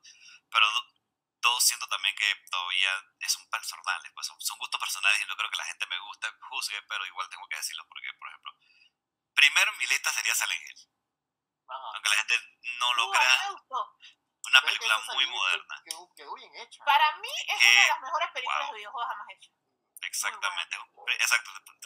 se lleva primero esa premiación. Es una de las primeras películas de videojuegos que tú puedes decir que, ok, está bien Está contada, está bien hecha. Dejaron un final. La segunda es una basofia, eso no existe. Pero Eso nunca pasó. eso nunca pasó, exacto. Eso, eso no sé qué fue. Pero la primera quedó. me- a mí me encanta. La puedo ver 25 mil veces. De hecho, mi ringtone cuando tú me llamas a mi celular es el sonido del Silent Hill de la película. O sea, de tanto así me gustó. La otra vendría siendo Night of the Living Dead, porque cuando la Pero vi, original o remake. la remake de 1979. Porque la primera es medio, medio racista al final y no me gusta. Sí, el, el final del original es bien racista. Bien, Eso sí bien. es cierto. Exacto, no, no, no me gusta mucho por eso. Y las actuaciones de la, de la segunda, la remake, me gustan un poquito más porque son un poco más exageradas y más porque también está Candyman cuando no era Sí, Candyman. exactamente. O sea, me encantó y esa fue la primera película que yo dije cuando yo vi los zombies, yo amo los malditos zombies. Y dije, necesito ver todas las películas que existen sobre la faz de la Tierra de zombies. Y las vi. Pero prefieres zombie sobrenatural, virus, eh, eh, o sea, zombie vudú o zombie virus extraterrestre. Chazo, O sea, zombie Romero o la serpiente de las códigos. pref- eh, prefiero zombie Romero. Ah, Prefiero zombie Romero, porque te da por lo menos ese pequeño precio de poder de escape, que también pueden correr y todo lo que tú quieras, pero por- puedes matarlo. Lo de la serpiente no, man. Lo de la serpiente te a revivir, lo puedes chupeitearlo si tú ganas y los manes van por encima de vuelta, man. Esos no son inmortales. La otra de la película, bueno, ya la mencioné mucho, que es Hell- eh, eh, The Thing. Por los efectos, me encanta todo. Me encanta que la del 2011 haya sido, en verdad, muy buen, una muy buena precuela para mí. En Sí. mi gusto, para mí es una muy buena precuela. Y me gustan los pequeños detalles que uno se pone a ver. Y cuando ve la vieja y que el man que se suicidó exactamente está en el mismo lugar de la oficina, que se quedó congelado, el, El que se perro. murió afuera quemado, el perro corriendo al final. O sea, es todo tan exactamente detallado que a mí me encantó. Hellraiser El Razer también. es un clásico que necesita la gente ver. Siento que es como la primera película que para mí fue lo más gore posible y que tocaba un tema que era muy fuerte para esos tiempos, que la gente decía, oh Dios mío, esta vez no puede salir en los cines. O sea, el Racer, el man parece padre, habla de la iglesia. No, man. Porque, eh, mira, ah, me acabo de acordar eh, casualmente Follows. It Follows la hemos visto. No, y Follows la hemos visto y es brutal, o sea, demasiado y terrorífico. acá en los comentarios también mencionaron, como ya, me, ya lo habíamos mencionado, pero si Nightmare on Elm Street, la original, Ujú. me encanta. Le- Me encanta. de La escena de cuando matan a este Johnny Depp. Johnny Depp. Depp en la cama. De Eso hecho, es lo que yo siento que de las películas de ahora que no tienen las de antes y que deberían de cambiar eso. Las de ahora, todas las Nightmares. Todas las Nightmares me gustan, pero todas. creo que mis favoritas son hasta la 4, hasta los Dream Warriors que cuando este man mata a la tipa con la tele. Esa es buenísima. Eh, ya de las Warriors. 5 bajó un poquito y ya con la 6 también. Eh, el remake sí es un desastre total. Sí. y Lo único caso- bueno que yo te puedo decir que es salvable, salvable del remake es la peque los pequeños seis minutos que se tomaron en explicarte la historia del origen de él, de los papás, que la los niños, ya, ya. Todo lo demás lo puedes quitar. Todo lo puedes, tú pasas un cortometraje de seis minutos que explique la historia, todo lo demás puede ser porquería. No, a mí me gusta su origen de, de que pusieron en, en la 6, en Freddy's Dead, de que el man es el resultado de una violencia. La tipa la violaron 100 locos en el 100 manicomio. locos en un manicomio. No tenía sentido alguno. O sea, era que como la película esta de Schwarzenegger y David de los twins que hicieron con un batido y de eso fueron ellos dos, era la misma vaina, o sea, hicieron un batido con 100 locos en un manicomio. Me acabo de acordar, antes que se me olvide, me acabo de acordar, película que es mejor la original que el remake, Flatlines. Sí. Ay, no, Sí. el remake es una porquería. No. Ay. Dios No. mío, qué blasfemia. Y, y, y Flatlines contó que, contó que Joel Schumacher se echó su carrera con Batman. Y se- Mm. bueno, que son ahora sus películas de culto para los que les guste. Pero Flatliners tenía un, no solo tenía una atmósfera gótica, sino que también era el, que, el flow de los mismos personajes. O sea, que, ¿cuándo fue la última vez que tú viste una película que iniciara con Kiefer Sutherland mirándote a la cámara diciendo, hoy es un buen día para morir? Y de hecho, eso es lo que van a Exacto, hacer en la man. película. Los se van a mí me Y The Lost encantó. Boys también. Sí, el de Y los los Boys Boys, también, pero es que los Boys, para mí los Boys es, es lo que intentó ser Twilight. Ajá. Para mí es lo que, o sea, los Boys es una historia de amor, pero tienes vampiros, tienes pelea final, tienes sangre, está todo bien hecho y nada más es una película, no necesitaste cinco libros, cinco, cinco películas y media para hacer plata. cuatro. Exacto, que o sea, lo que pasa es que esta muchacha que escribió Twilight no, no, no, no había pensado en una versión de ella de los hermanos Frog, y por eso es que No, es que supuestamente, según lo que a mí me explicaron, eso viene de un lore mormón que son unos seres de luz. O sea, eso realmente no eran vampiros, eso era otra cosa que era parte de las creencias de ella. Pues. Entonces ella escogió usar vampiros, pero es que los vampiros, cada autor hace lo suyo. O sea, por ejemplo, estamos cool. Esto, entrevista con el vampiro, a mí me gusta la película, me Claro. gustó la novela, pero Dios mío, los vampiros de Anne Rice yo no puedo. Yo no puedo. O sea, yo prefiero True Blood a esa vaina. O sea, no, no puedo. Muy afeminados. Eh, por aquí en Instagram, Daniel, hola Daniel, ¿cómo estás? Eh, dice que Hola, Nina. sé que esta película es animada, pero ya hablaron de Monster House. Bueno, Monster Oye, House. y es bien creepy Es- para es ser bien animada, creepy, ¿verdad? Daniel? O creepy. sea, esa Sí. casa está O sea. Y la sí. historia Monster Sí. House y Paranorman. Creo que Paranormal es bellísima. es Son las dos películas animadas, supuestamente para niños, pero que son tan creepy. Coraline, Coraline. Coraline, Coraline también. Coraline también. Coraline es una Coraline, película que yo la vi y cuando yo terminé, la gente, todo el mundo, mis amigos me decían, man, ¿qué película más yo, ¿qué verga están hablando? Es una niña con su papá muerto en su casa que tiene los ojos. ¿Ustedes están seguros de lo que acaban de ver conmigo, man? O sea, horrible. En el caso de Coraline yo sabía lo que yo iba porque yo, yo conozco el trabajo en, en, en el, en el Gaiman. O sea, yo estaba empezando a leer Sandman y el- leyendo otro par de cosas en el Gaiman que ya yo sabía, esta cosa está en droga, fe. Exacto. Esto está en droga. Pero yo dije, pero, pero yo no conocía mucho. Yo dije, cuando yo vi Coraline, yo, man, what the, the, the Jesus name de, de esto. Animadas, te puedo decir, una, una que yo considero una película de horror, no de terror, de horror, y siento que no la debería ver cualquiera, siento que la tiene que ver gente con un criterio muy maduro, es Dante's Inferno. La, la película animada del juego para mí es, primero, hermosísima por la cantidad de ilustradores, y segundo, es súper fuerte, o sea, tú no puedes ponerle eso a un- a un niño Ajá. Es como película. es como Vampiros en La Habana, que es comedia, pero tú no le puedes poner. El que, el que ve que son dibujitos bonitos se, se va a Exacto, echar una sorpresa porque eso es. Ay, hablando de vampiros, ay, ¿cómo se llama esta? Ay, ahora que me dijiste esa serie de La Habana, ah, hay una serie de vampiros que sacaron ahora nueva que es de risa, ah, que es como si fuese The Office. Ey, pero no, no, no, no nos spoilees, que ya me No, yo no he visto nada. muere, pero no con quién. Sí, que estoy dizque, ¿cuándo lo veo? Yo, yo nada más creo que vi como en los primeros, la primera temporada, así que, pero está safe, tranquilo. Pero eso, la película y la serie son la cosa más absurda. Es lo mejor que han hecho con vampiros. Eh, como, como parodia, como parodia, lo mejor que han hecho con vampiros. Vampiros Indeseados. Y, y son gente que se nota que le gusta el género del vampiro. Les Sí. gusta, o sea, respetan bastante el lore de los vampiros para lo que están haciendo. O sea, No, pero es que algunas vainas la hicieron bien ridículas. Me hace risa eso de que para transformarse en murciélago tienen que gritar y que BAT. Y entonces Bat. sale el murciélago. yo, Y todo yo- grande y horrible. yo creo que mi A mí me personaje gustó. favorito es Colin Robinson. El vampiro de la isla. No, mi cara. personaje favorito es Guillermo, porque esa vaina de que, de que el familiar es Van Helsing. Mira, a mí, de películas de vampiros, que yo creo que mucha gente siempre ha estado en desacuerdo conmigo, es la de Drácula.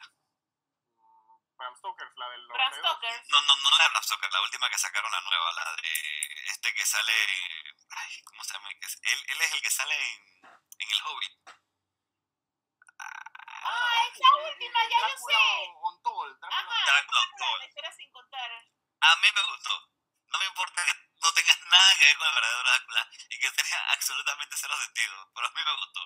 Sentí que la riña de que el man tenía que aguantar para que el otro vampiro no saliera, eso fue- para mí fue bien temático, así bien vampiro la, la, la ma- Allí en el chat están mencionando las dos series para niños, Le temas a la oscuridad y escalofríos, y honestamente, Wow. de hecho, por eso es que yo le tengo miedo a los muñecos de ventríloco. Ajá. Freaking palmadín del dianche.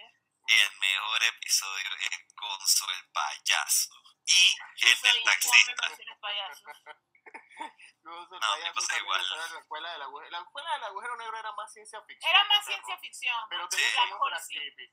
Pero lo que era Goosebumps, Irindiana también y era. Indiana también era Y Cuentos de la Cripta, como están mencionando, que tenía la versión animada y la versión serie, y ahora hay una versión nueva de Shudder de Crip Show, que está buenísima, que también es similar, que tiene este bicho creepy, solo que el bicho de Creepshow no habla, solo, solo está ahí pues.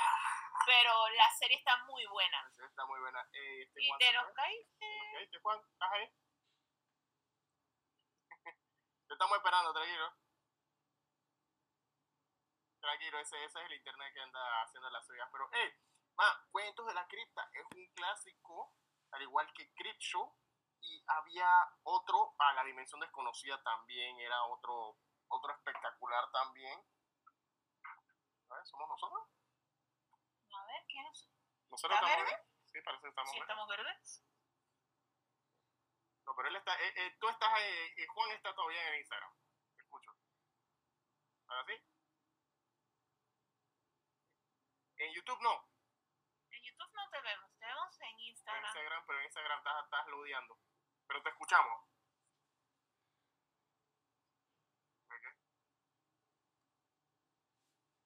X-Files, más o menos. Sí, es que X-Files, lo que pasa es que X-Files tenía episodios súper de terror. Ajá. O sea, tenía algunos que eran más sci-fi y eso. No, y los aliens siempre han asustado. O sea, Pero de sí. hecho, los extraterrestres son un género de horror. Sí. Porque hay películas como esta.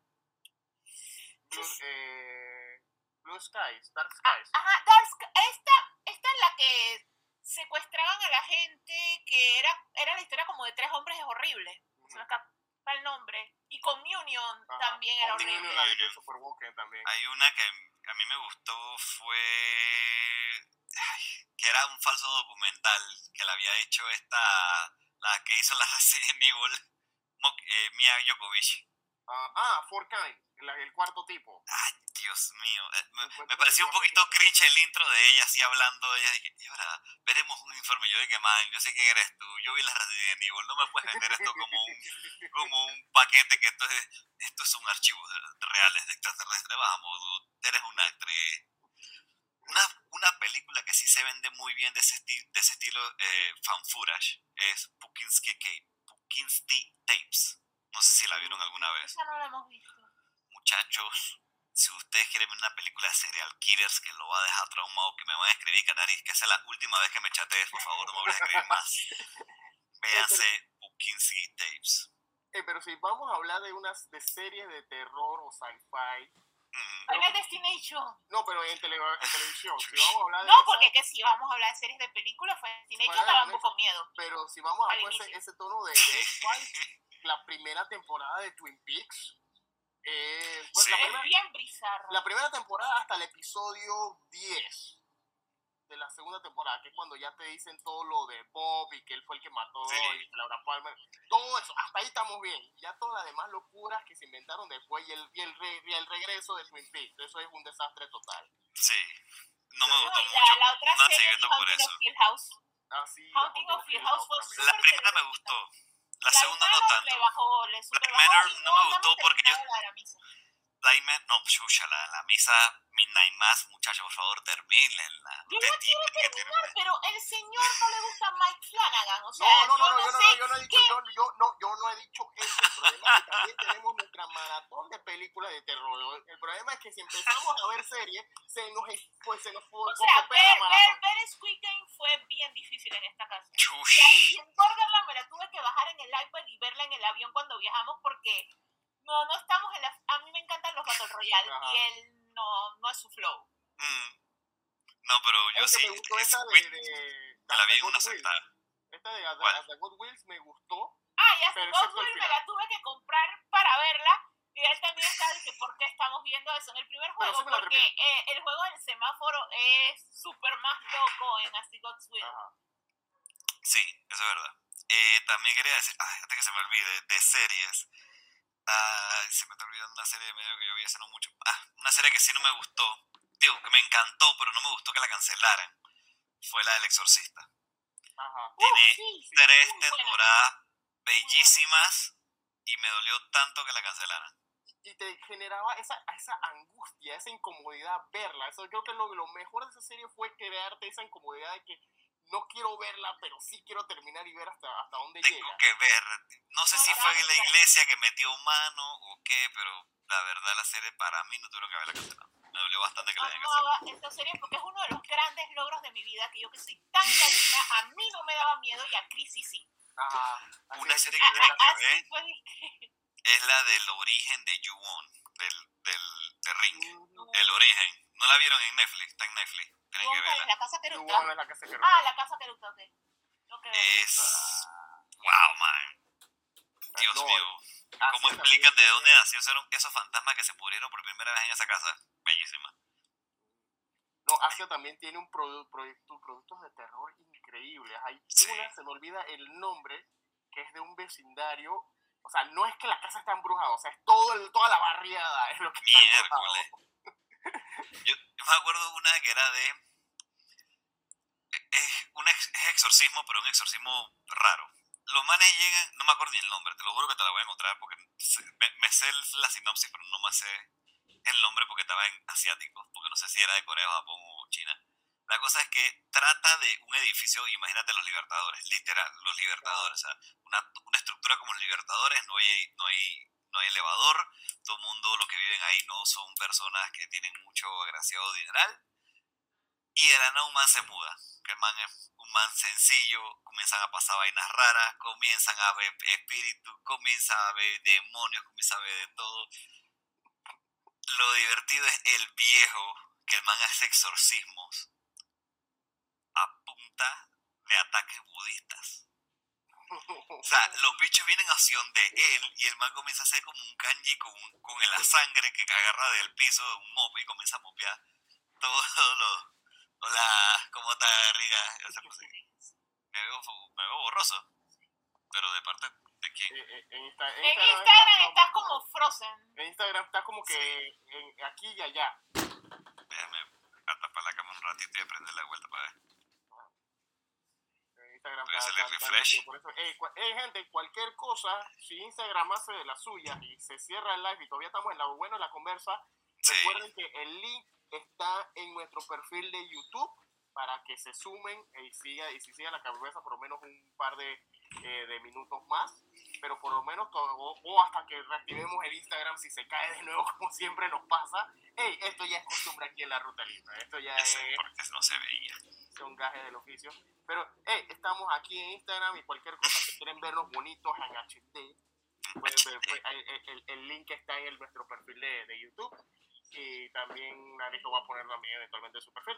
Eh, pero ahí está el link. Y gente, man, el, el- el- Asia el terror es una demencia total con proyectos como One Miss Call. La que vimos el año pasado, los manes que estaban haciendo la película de terror para la universidad. Esa misma te iba a mencionar, yo me robaste, me la idea. La de los zombies que no eran zombies, pero al final son, son zombies. que al final te guía Ajá. porque tú no sabes si al final era una película o no, lo que tú Exacto. viste. Tú terminas el evento y que, ok, ¿es, es real? ¿No es real? ¿Lo mataron? ¿No lo mataron? O sea, dentro del concepto de la película, pero man, esa misma película estaba pensando, le iba justamente a recomendársela, pero justamente me Ah. robaron la idea. Pa- e- esa y bueno, a ver cuál otra. Asiática que me acuerdo. Ah, a la gente que le gusta el gore, sin sentido alguno. Y yo dije que esa película más, más la vi una vez y no la voy a volver más nunca a ver en mi vida, es Tokyo Police. Si no la han visto, muchachos, véanla una vez y quemen su computadora. Puedes poner, puedes escribirla en, lo- en los comentarios en, en el YouTube. Esto, eh, man, acá Tony, nuestro amigo Tony Cajiga, acá en, en YouTube, nos está preguntando eh, sobre Diablo Rojo. La verdad, mira, la verdad a mí me gustó Diablo Rojo. Diablo Era- Rojo, ¿cuál era? Diablo La Rojo- Diablo Ah, la película de La este, Alberto. Sí, Ajá. Me Alberto. ¿cómo se llama? gustó, me gustó más que nada porque tenía, desde que inicia hasta el fondo esa de los créditos, me gustó que era así mismo, era como ver Evil Dead, pero hecho aquí en Panamá. Exacto. A mí me encantó. Si San Raimi se hubiese mudado aquí a Panamá y, hubiese- y nunca hubiese pegado a Estados Unidos, él hubiese hecho Diablo Rojo. Te lo juro. Yo estoy esperando con ansia la de la nueva la que viene, que es La Granja. Mm, sí, he escuchado que, que lo están haciendo, estoy, estoy impaciente por eso. Pero es como dice acá Tony, que tiene, tiene una fotografía así, estilo cine de clase B, Así Eh, Evil es- Dead. Era bien exactamente. Y lo que a mí me gustó más que nada fue que con todo y el poco presupuesto que tenía y más de cuatro limitantes y que el cine de Pa- en Panamá es eh, eh, está, están haciendo Apenas. Sí. Las criaturas que usaron, la creación de las criaturas, les quedaron, la verdad les quedaron muy bien. El, el. Lo único que tengo, mi, mi, única reflexión son los indios conejos, pero el mismo demonio. No, me encantó, me encantó. Me, me- me Ah. pareció un buen trabajo. Yo nunca lo voy a... Esa película, mira que hace no mucho no la vi, la vi, dije, el año pasado. Que Sí. descubrí que existía este director, Alberto, no Sí, sé, sí. me acuerdo. Este, J, J. Nájera. Ajá, Bueno, él fue, él fue el que, que produjo y dirigió, pero él y Sol Charlotte fueron los que escribieron la, la, la película. Eh, y, fue, y es un gran salto, porque por lo menos usualmente las películas de, de- de temática sobrenatural, las que se han hecho en Panamá las usan más que nada como comedia, como El Cheque. O o la de Chupacabra. ajá, que acaba de mencionar aquí Daniel, que fue más que nada una película Sí, extranjera hecha aquí en Panamá, eh, Sí. que no la hemos visto. Y, Yo la vi a los 30 minutos la quité. wow. Me pasó eso, cuando yo, cuando, cuando a mí me pasó eso fue una película, créeme que no la vuelvo a dar una segunda oportunidad. Por- me pasó con esta película que ruega con nosotros. Jesucristo nuestro Señor. No duré ni los primeros 20. Me molestó tanto. Pero por lo menos en el caso de Diablo Rojo me parece que fue un buen esfuerzo tomando en consideración que una de las mayores referencias que tenemos de cine de terror lastimosamente es La Noche de Joaquín Carrasquilla y no tengo nada contra Joaquín Carrasquilla pero realmente yo soy de los que no le gustó La Noche pasé una mala noche viendo La Noche lastimosamente Y- pero en general eh, por lo menos Diablo Rojo fue algo que es, es algo tripeable la verdad Eh, Sí. de hecho, Tony la ponía para en VHS, nos dicen en YouTube que la ponía en VHS para vacilar. Mira que hay unas películas que a mí me gustan bastante, que para mí son muy escasas y son para mí las mejores del cine mexicano. Son películas de terror. Clásicos, por ejemplo, que eh, Veneno para las Hadas. No sé si la han Ah. visto. Mi esposa la vio hace como tres semanas que se la puse y quedó traumatizada. Y mi roommate me dijo, man, ¿qué carajo estoy viendo? Porque estoy viendo dos niñas, una practicando satanismo y la otra tratando de entender por qué la otra practica satanismo. Y yo, "Yo, enjoy it. Tú, tú, tú nada más mírala, brother. Pero, me encantaban, man. Esas películas así, clase B, que la gente. Yo, yo, sí, yo siento que eso es como un pequeño subgénero dentro de las películas de terror. No sé si tuviste la película de Nicolás Cage hace no mucho que salió. Que es de. Dime, Bueno, dime. La del cerdo no la hemos Dis- visto. Disculpa que te interrumpa. No. Ok, Instagram va a hacernos de la suya. Para la gente que nos está siguiendo en Instagram ya saben que pueden vernos en YouTube o que Mm. pueden esperar a que reactivemos el live acá en Instagram. Dale, dale. eh, para, lo, para ya para la parte final. Ya lo hizo. Sí, ya. Dale. Que vuelva a mandar la, la vaina. Acá asegurarme que el, el video Se guarde. se guarde.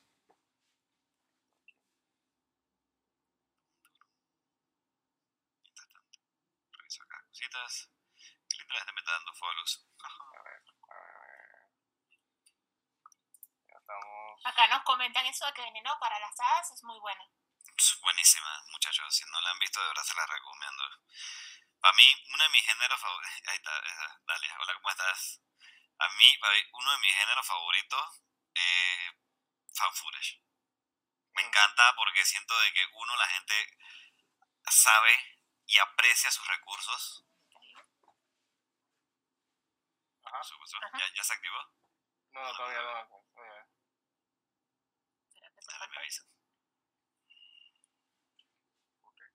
Porque estamos aquí asegurando de, de- Sale Blot.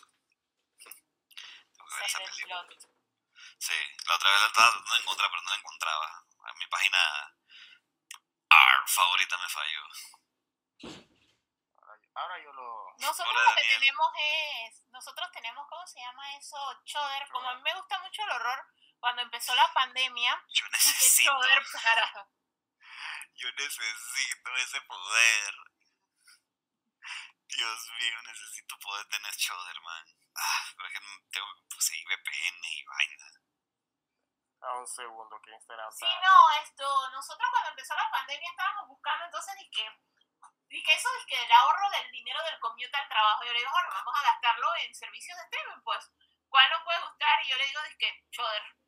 O sea, ahí es donde vemos Show y tiene buenas películas originales, la de Slash los pantalones asesinos la vimos ahí. Y recién vimos una Eh, de Daniel No es Real, que también está Está buenísima. pasadísima, yo se la vi, yo creo que la recomendaron, buenísima. De Choder también te puedes ver The Void. Así mismo que se llama, es horror cósmico, cutulístico, 100 mil, mo- 100 mil por ciento recomendado. No Ah, me ok. duele no puede tener que No, si nosotros tenemos el Choder y tenemos. Lo tenemos como parte del paquete de AMC Plus, más que nada porque a mí me gustaba mucho Walking Dead. Esto, me gustaba más que nada el cómic. Esto, y entonces en ese paquete te viene una serie de Eli Roth que casualmente de homenaje al terror muy buena. Que él- ahí es donde él te va diciendo que cómo va evolucionando el horror y todo eso, que también nos Mm. gusta mucho. que va, estaba peleando el, el- El Instagram, no, el No, Instagram o no sea, quiere creo nuevo, ya. se enfoca directamente en las niñas, en los personajes principales para que los distraiga de los escenarios. Eso sí, eso es verdad, un detalle que no te das cuenta en la película que dice Dale en los comentarios, de que la película de las hadas, ningún adulto se le muestra el rostro, Nadie, nadie se le muestra el rostro porque te tienes que enfocar 100% en las niñas. Wow. O sea, que hicieron como una Charlie Brownzada. Y ese que se ve así Charlie Brown. O sea, tú ves los manes, se cortan de aquí para arriba, nada más. Oh, oh, oh, hola, niñas, ¿cómo están? No se le ve la cara, no se le ve nada. Se ven así- hacia corto nada más. Hola, niñas, ¿cómo están? Le vamos a dar un consejo. Ok. Ya estamos reactivando el live. Puedes mandar el. Bueno, Voy para allá. Quita mi muñequito de pero sí estamos en el. Uf, ahora que mencionan, hey, un I love Pennywise, el, ter- el terror en anime. Hay un anime que a mí me gustó mucho que se llama Another, que es un anime de horror, que es como si tú agarraras Final Destination y lo volvieras anime. Sí, sí, yo lo vi. es, es una cosa bien creepy porque es una clase, o sea, hace muchos años en un salón de clase en una escuela en Japón, murió una estudiante, pero los manes dicen que el shock fue tan grande que ellos pretendieron que no se había muerto, entonces crearon como una maldición que cada cierta cantidad de años hay un muerto y mientras tú no descifres quién es el muerto, comienza el Final Destination y se van a morir todos si no descubren quién es el muerto. Ujú. No, ese anime de horror a mí me- en lo personal me fascinó. Mm, sí, pero sí, es súper brutal. De anime, les puedo recomendar todas las películas de SP animadas. Son grotescas y son hermosas. Eh, de anime hacen mucho. Ah, Perfect Blue. A Ujú. mí me parece una de las mejores películas de animación de asesinos en serie y te pones tan dentro de la piel de una K-pop que tú no piensas que esas mujeres sufren esas cosas que tú piensas, ah, yo voy a cantar Sí. por Cherry Demencia. No, Ma, no es per- per- no es fácil Perfect, esa Blue vida. es, Perfect Blue es el cisne negro, versión anime. total. Es el cisne negro versión anime. anime. De hecho, Paprika. Paprika es una película que no es que sea terror, pero es. Te pone a pensar. una- te pone a pensar, es una cosa rara. Es de que, man, Christopher Nolan, te quedaste chiquito con lo que pudiste haber explorado en Inception. Lo que te pone eh, Paprika. Que es casualmente el mismo man que hizo Perfect Blue. Sí, es el mismo man. El Sí, mismo sí, man. es el mismo man. Mira, dentro de las películas de horror, a mí sí me. Por más que yo trate de defenderlas, por, por más que yo trate de defender todas las películas de horror, hay películas de horror que son malas. Malas, malas, malas, malas, malas. Una de mis predilectas en número uno de la lista, y yo creo que mucha gente me odia porque he peleado con todo el mundo que me discute que la película es buena, es The Green Room. ¿Cuál? The Green Room. Ah, de este el Hobbit y Ajá. este Charles Javier, Dios del Espíritu Santo, la gente me pelea a mí. No, es una película súper awesome, que los pelados están encerrados en un cuarto y tienen que ver cómo resuelven con los reinos, con la... Yo, viejo, el man se lo dijo desde el principio. Se pueden ir, nada más déjenme revisar sus celulares que no tengan ninguna evidencia y después se pueden ir. O sea, el man le dio como 17 veces la oportunidad a los muchachos de hacer las cosas bien. Y ellos dijeron, no, vamos a hacer las cosas lo más mal posible. Y una de las peores escenas para mí es cuando el man se le corta el brazo. A, a este digo, Chabelul, no, a este, el hobby le cortan el brazo. Y el man agarra la puta percha directamente para reamarse el brazo. Y en mi mente yo dije, él sabe que cuando llega al hospital y él tiene su brazo literalmente guindando en pedacitos de carne, le van a terminar de arrancar el brazo porque tiene totalmente puta percha pegada al brazo directamente. Uno, uno puede decir que no, que por el, por, el, miedo, Juancho, que uno no pensó y vaina. Yo, no, man, no. Uno no puede pensar por el medio, pero otra cosa es esto, man. O sea, no. No. hablando de, eso, de, películas así malas, o sea, Kevin Smith tenía potencial con Red State, que más que nada es un suspenso de estos manes que están encerrados en el culto este. Pero se fue al traste cuando hizo Tusk. Tusk, no sé qué, todavía el sol de hoy no sé qué. Yo no vi, yo vi Tusk porque me dijeron que viera Tusk, mi esposa. Me dijo, vamos a verla. Yo vi la sinopsis, vi el trailer. Yo tengo que ver esto, pero sé que no me va a gustar. Pero tengo que sacar esto de mi ser. La vi y fue exactamente la basofia que esperaba que fuese. Y dije, ok, el man no me desilusionó ah, en mis perspectivas porque él sabía que esto iba a- ser una basura. Ajá. O sea que no sé qué sentir. Si Es está que- bien o está mal hecho. Es que Tusk es un caso raro de que todo el mundo sabía que iba a estar mala. Pero todo el mundo, como la película, él, él la propuso, pero la propuso, la propuso fue en su podcast. Y él dijo, que pongan hashtag en Twitter, Walrus yes, para que la haga, y Walrus no, para que deje esa vaina y nunca se, no se hable más. La yo creo que la gente, la gente quiso, porque la gente en realidad quería ver si él se atrevía a hacer esa cosa que él le escribía. Y yo creo que nadie se esperaba la, la insanidad de película. Y entonces, para rematar, él la tira en el momento en que la gente está todavía impactada de películas como Saw, El Cien Pies Humano. Y Trató de, trató de hacer de, hacerse quería- anatomía gore, Ajá, él quería something hacer un body horror horror, movie. él quería hacer body horror. horror, torture porn, porque estaban de moda en ese momento.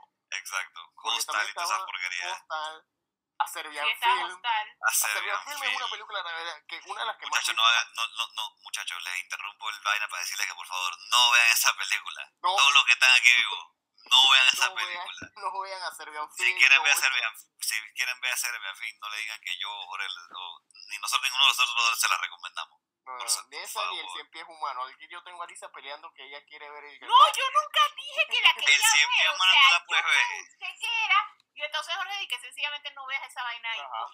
No, el cien pies humano tú lo puedes ver, es aceptable. A Serbian Movie no. No la voy a volver a ver y la vi tres veces. Y Me dije, pasó fue con la tumba de la la- mariposa, por, por ver Alicia la vi tres veces. Yo más nunca vuelvo a ver a Serbian Movie, ni aunque me paguen, brother. Es que ni pasé un review, es que si la subo a TikTok le digo a la gente, ¿quieren verla? No. Punto, se acabó. No demoro ni 10 segundos, no lo hagan. Eso está mal. Que el TikTok sé. más corto que has hecho. De que, Sí. ¿Quieres ver esto? No. No. No, no. O sea, es una de las cosas que, por ejemplo, eh, mucha gente se queja, bueno, yo me quejo del cine ahora en contemporáneo. Por ejemplo, uno de los, una de las películas que yo más odio contemporáneas ahora mismo es, que mucha gente le gustó fue, fueron dos. Uno, Panorama- Panorama- Paranormal Activity. A mí no me gustó. En lo absoluto. Siento de que el man se burló mucho de la gente. Siento que fue mucho más marketing que otra cosa. Sí. Sí. Porque de verdad, o sea, te puedo decir que la, mi favorita, Serbia Movie, que va, no he visto, no se puede ver, no, la, no, no, Tony, no. No, es que No, cuando tú dices que no vean algo ahí, es que a la gente se le antoja. Psicología inversa. No. Tony, no, Tony. Tu mamá te va a desheredar si, si ves esa película. Tu papá no te va a querer, man.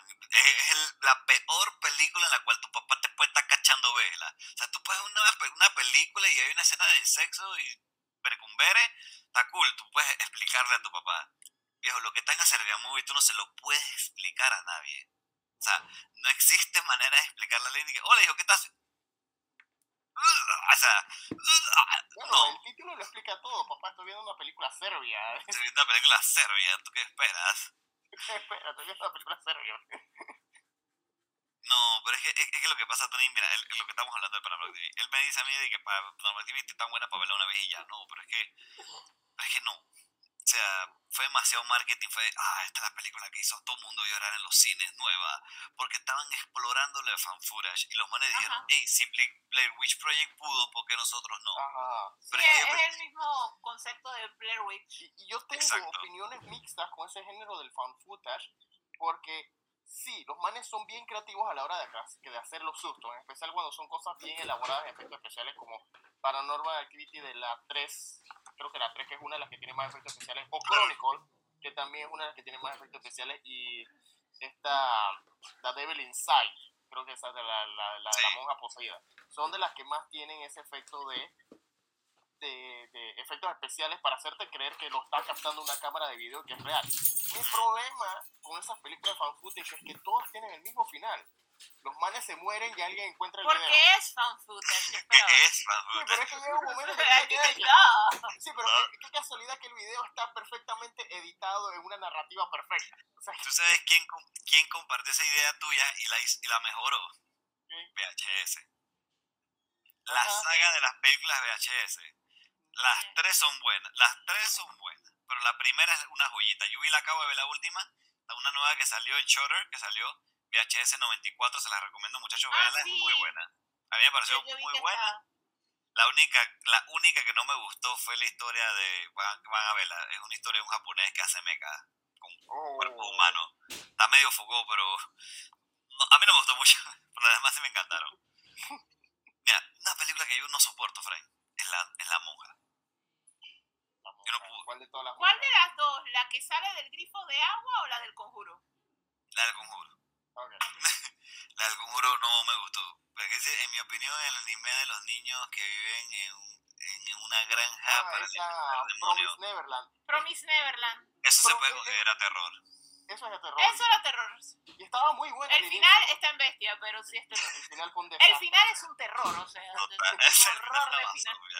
Pero te decía, de verdad, yo la, yo, yo traté de ver la, la, la, la, la non, the non, como se llama la vaina esta. Man, y yo no paraba de ver que había screamer tras screamer, tras screamer, tras screamer, tras screamer. Y me quedaba, yo dije, man, en serio, ¿cuántas veces van a poner que la momia sale, que la monja sale que si de la tumba, que si de la mancha, que si del agua, que si del perro, que si del gato? Y dije, man, o sea, saliendo la- de, de todos lados, man. Entiendo que tienes que asustarte.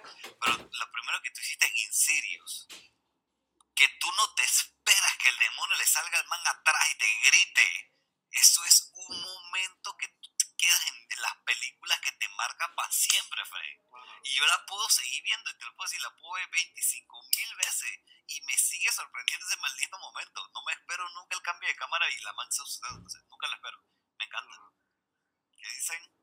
A ver, que malísima esa. No, no, es la monja, no la monja. Es la monja. Ah, pero viste que yo no soy la única que confunde monja pero, con monja. pero, la, mo- pero la momia también estuvo mala, la de Tom La, la Cruise. de Tom Cruise, sí, sí, sí. Esa también estuvo No, mala. eh, la gente pagó por ver la momia y quedaron con otra película de Tom Cruise corriendo por la calle. Total, man. Es una gallada. Es como, eh, le hubiese puesto Misión Imposible Paranormal Activity. Ah, Exacto. Le hubiese puesto ese nombre y te hubiese la quedado momia la misma imposible. película.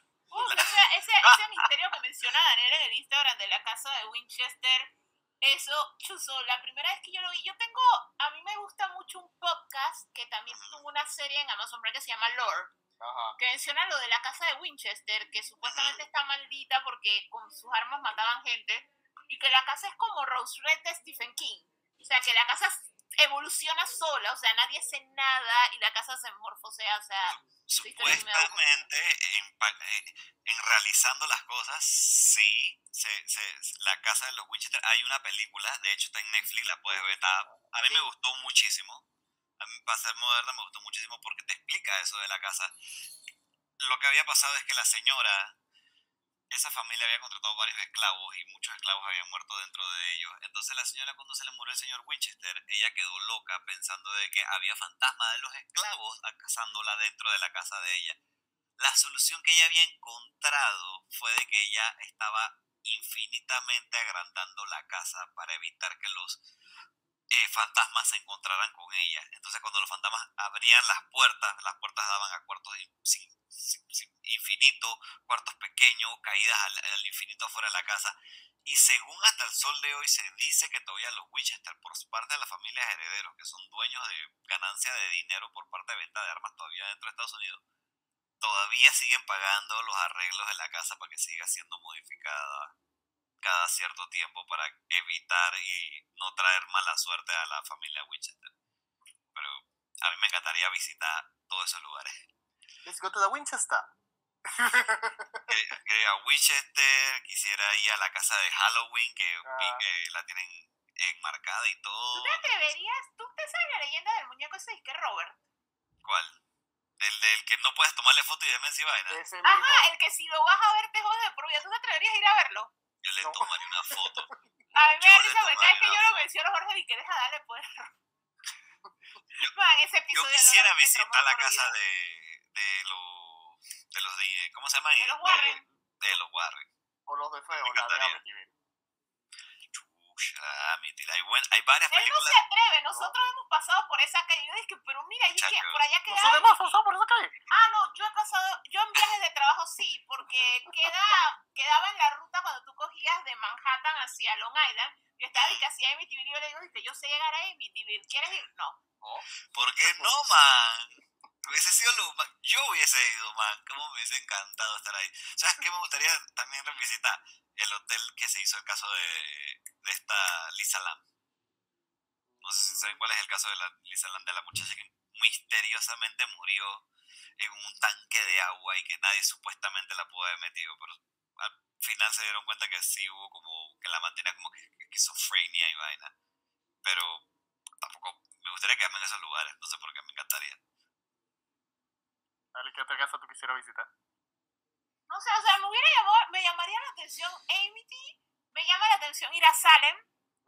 Son, son, dije, por eso fuimos al Sleepy Hollow, fuimos al Sleepy Hollow porque estábamos en New York, que era el que quedaba ahí. Esto, a donde yo sí no iría es decir, es que a mí los hoteles sí me dan mucho miedo por The Shining. Una vaina es que una vuelta yo en un hotel en El Salvador que era así viejo y la, tenía la misma alfombra y dormí con todas las luces encendidas y la puerta abierta. El consejo dice que le van a robar, no me importa.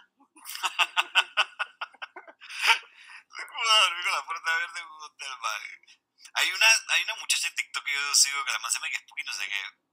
Ajá. Por, la man está igual de loca, así como yo y, y creo que, que, que, que la man está y que quedándose en lugares así, como dice Lisa, quedándose en lugares eh, encantado o poseído o que se hayan muerto gente, cosas así. Eso sería, a mí me encantaría. No, no creo que pasara algo más allá. No, no. Hay que entender que siempre eh, las películas son películas, muchachos. No hay que darle fuerza a lo negativo. Exactamente. A ver, esto, eh, bueno, ya hemos tocado bastante, hemos tocado hasta bastante, hasta fuera del itinerario también. Sí, sí, sí. Creo que ya lo que quedaría sería tocar, eh, a ver, fuera de películas de terror, o ¿de qué otra forma has consumido el género y cuál será tu favorita? Que entonces que en este caso vendría libros, videojuegos, cómics, ya tocamos Bueno. mangas y anime, así que nos quedarían esos tres que faltan De libros, Stephen King es rey, Frank. del rey. Stephen King es rey. La gente puede decir, no, que el man es muy cliché. A mí no me importa. Para mí es rey. A pesar de que las historias... Para mí sería más, más famoso Edgar Allan Poe como escritor de terror, pero lastimosamente las historias de Edgar Allan Poe son cortas. O sea, no son como una historia it, una historia cuyo, una historia que tú puedes leer un libro de dos, tres grosores. O sea, no. Edgar Allan Poe son historias que tú te puedes... Te lo sientas, lo lees en dos minutos, diez minutos, te la puedes sentar y leer una leída en un bus. O sea, las historias de Edgar Allan Poe son súper cortas. De juegos, soy mega fanático. Soy amante a los juegos de terror, survival horror. Estoy intentando hacer Twitch, pero mi PlayStation se dañó. Ah, Así que no he podido, pero estoy intentando hacer Twitch de jugar juegos, videojuegos de terror. Mis juegos favoritos de terror son Silent Hill, Evil Within y Dead Space. Estoy soñando con el día en que algún día, por obra y gracia del Espíritu Santo y todos los planetas se alineen a una película de Dead Space en el cine. Sí, eso sería brutal. Eso sería brutal. Sería excelente, me encantaría. De verdad. Y, bueno, para ver, creo que sí, ya entre eso, a ver, les puedo recomendar la Biblia de los Caídos, es un buen libro. Acá en los Biblia de los Caídos. Caídos. La verdad es que... ¡To the Google! ¡Al Google, To the Batman! Google, Batman.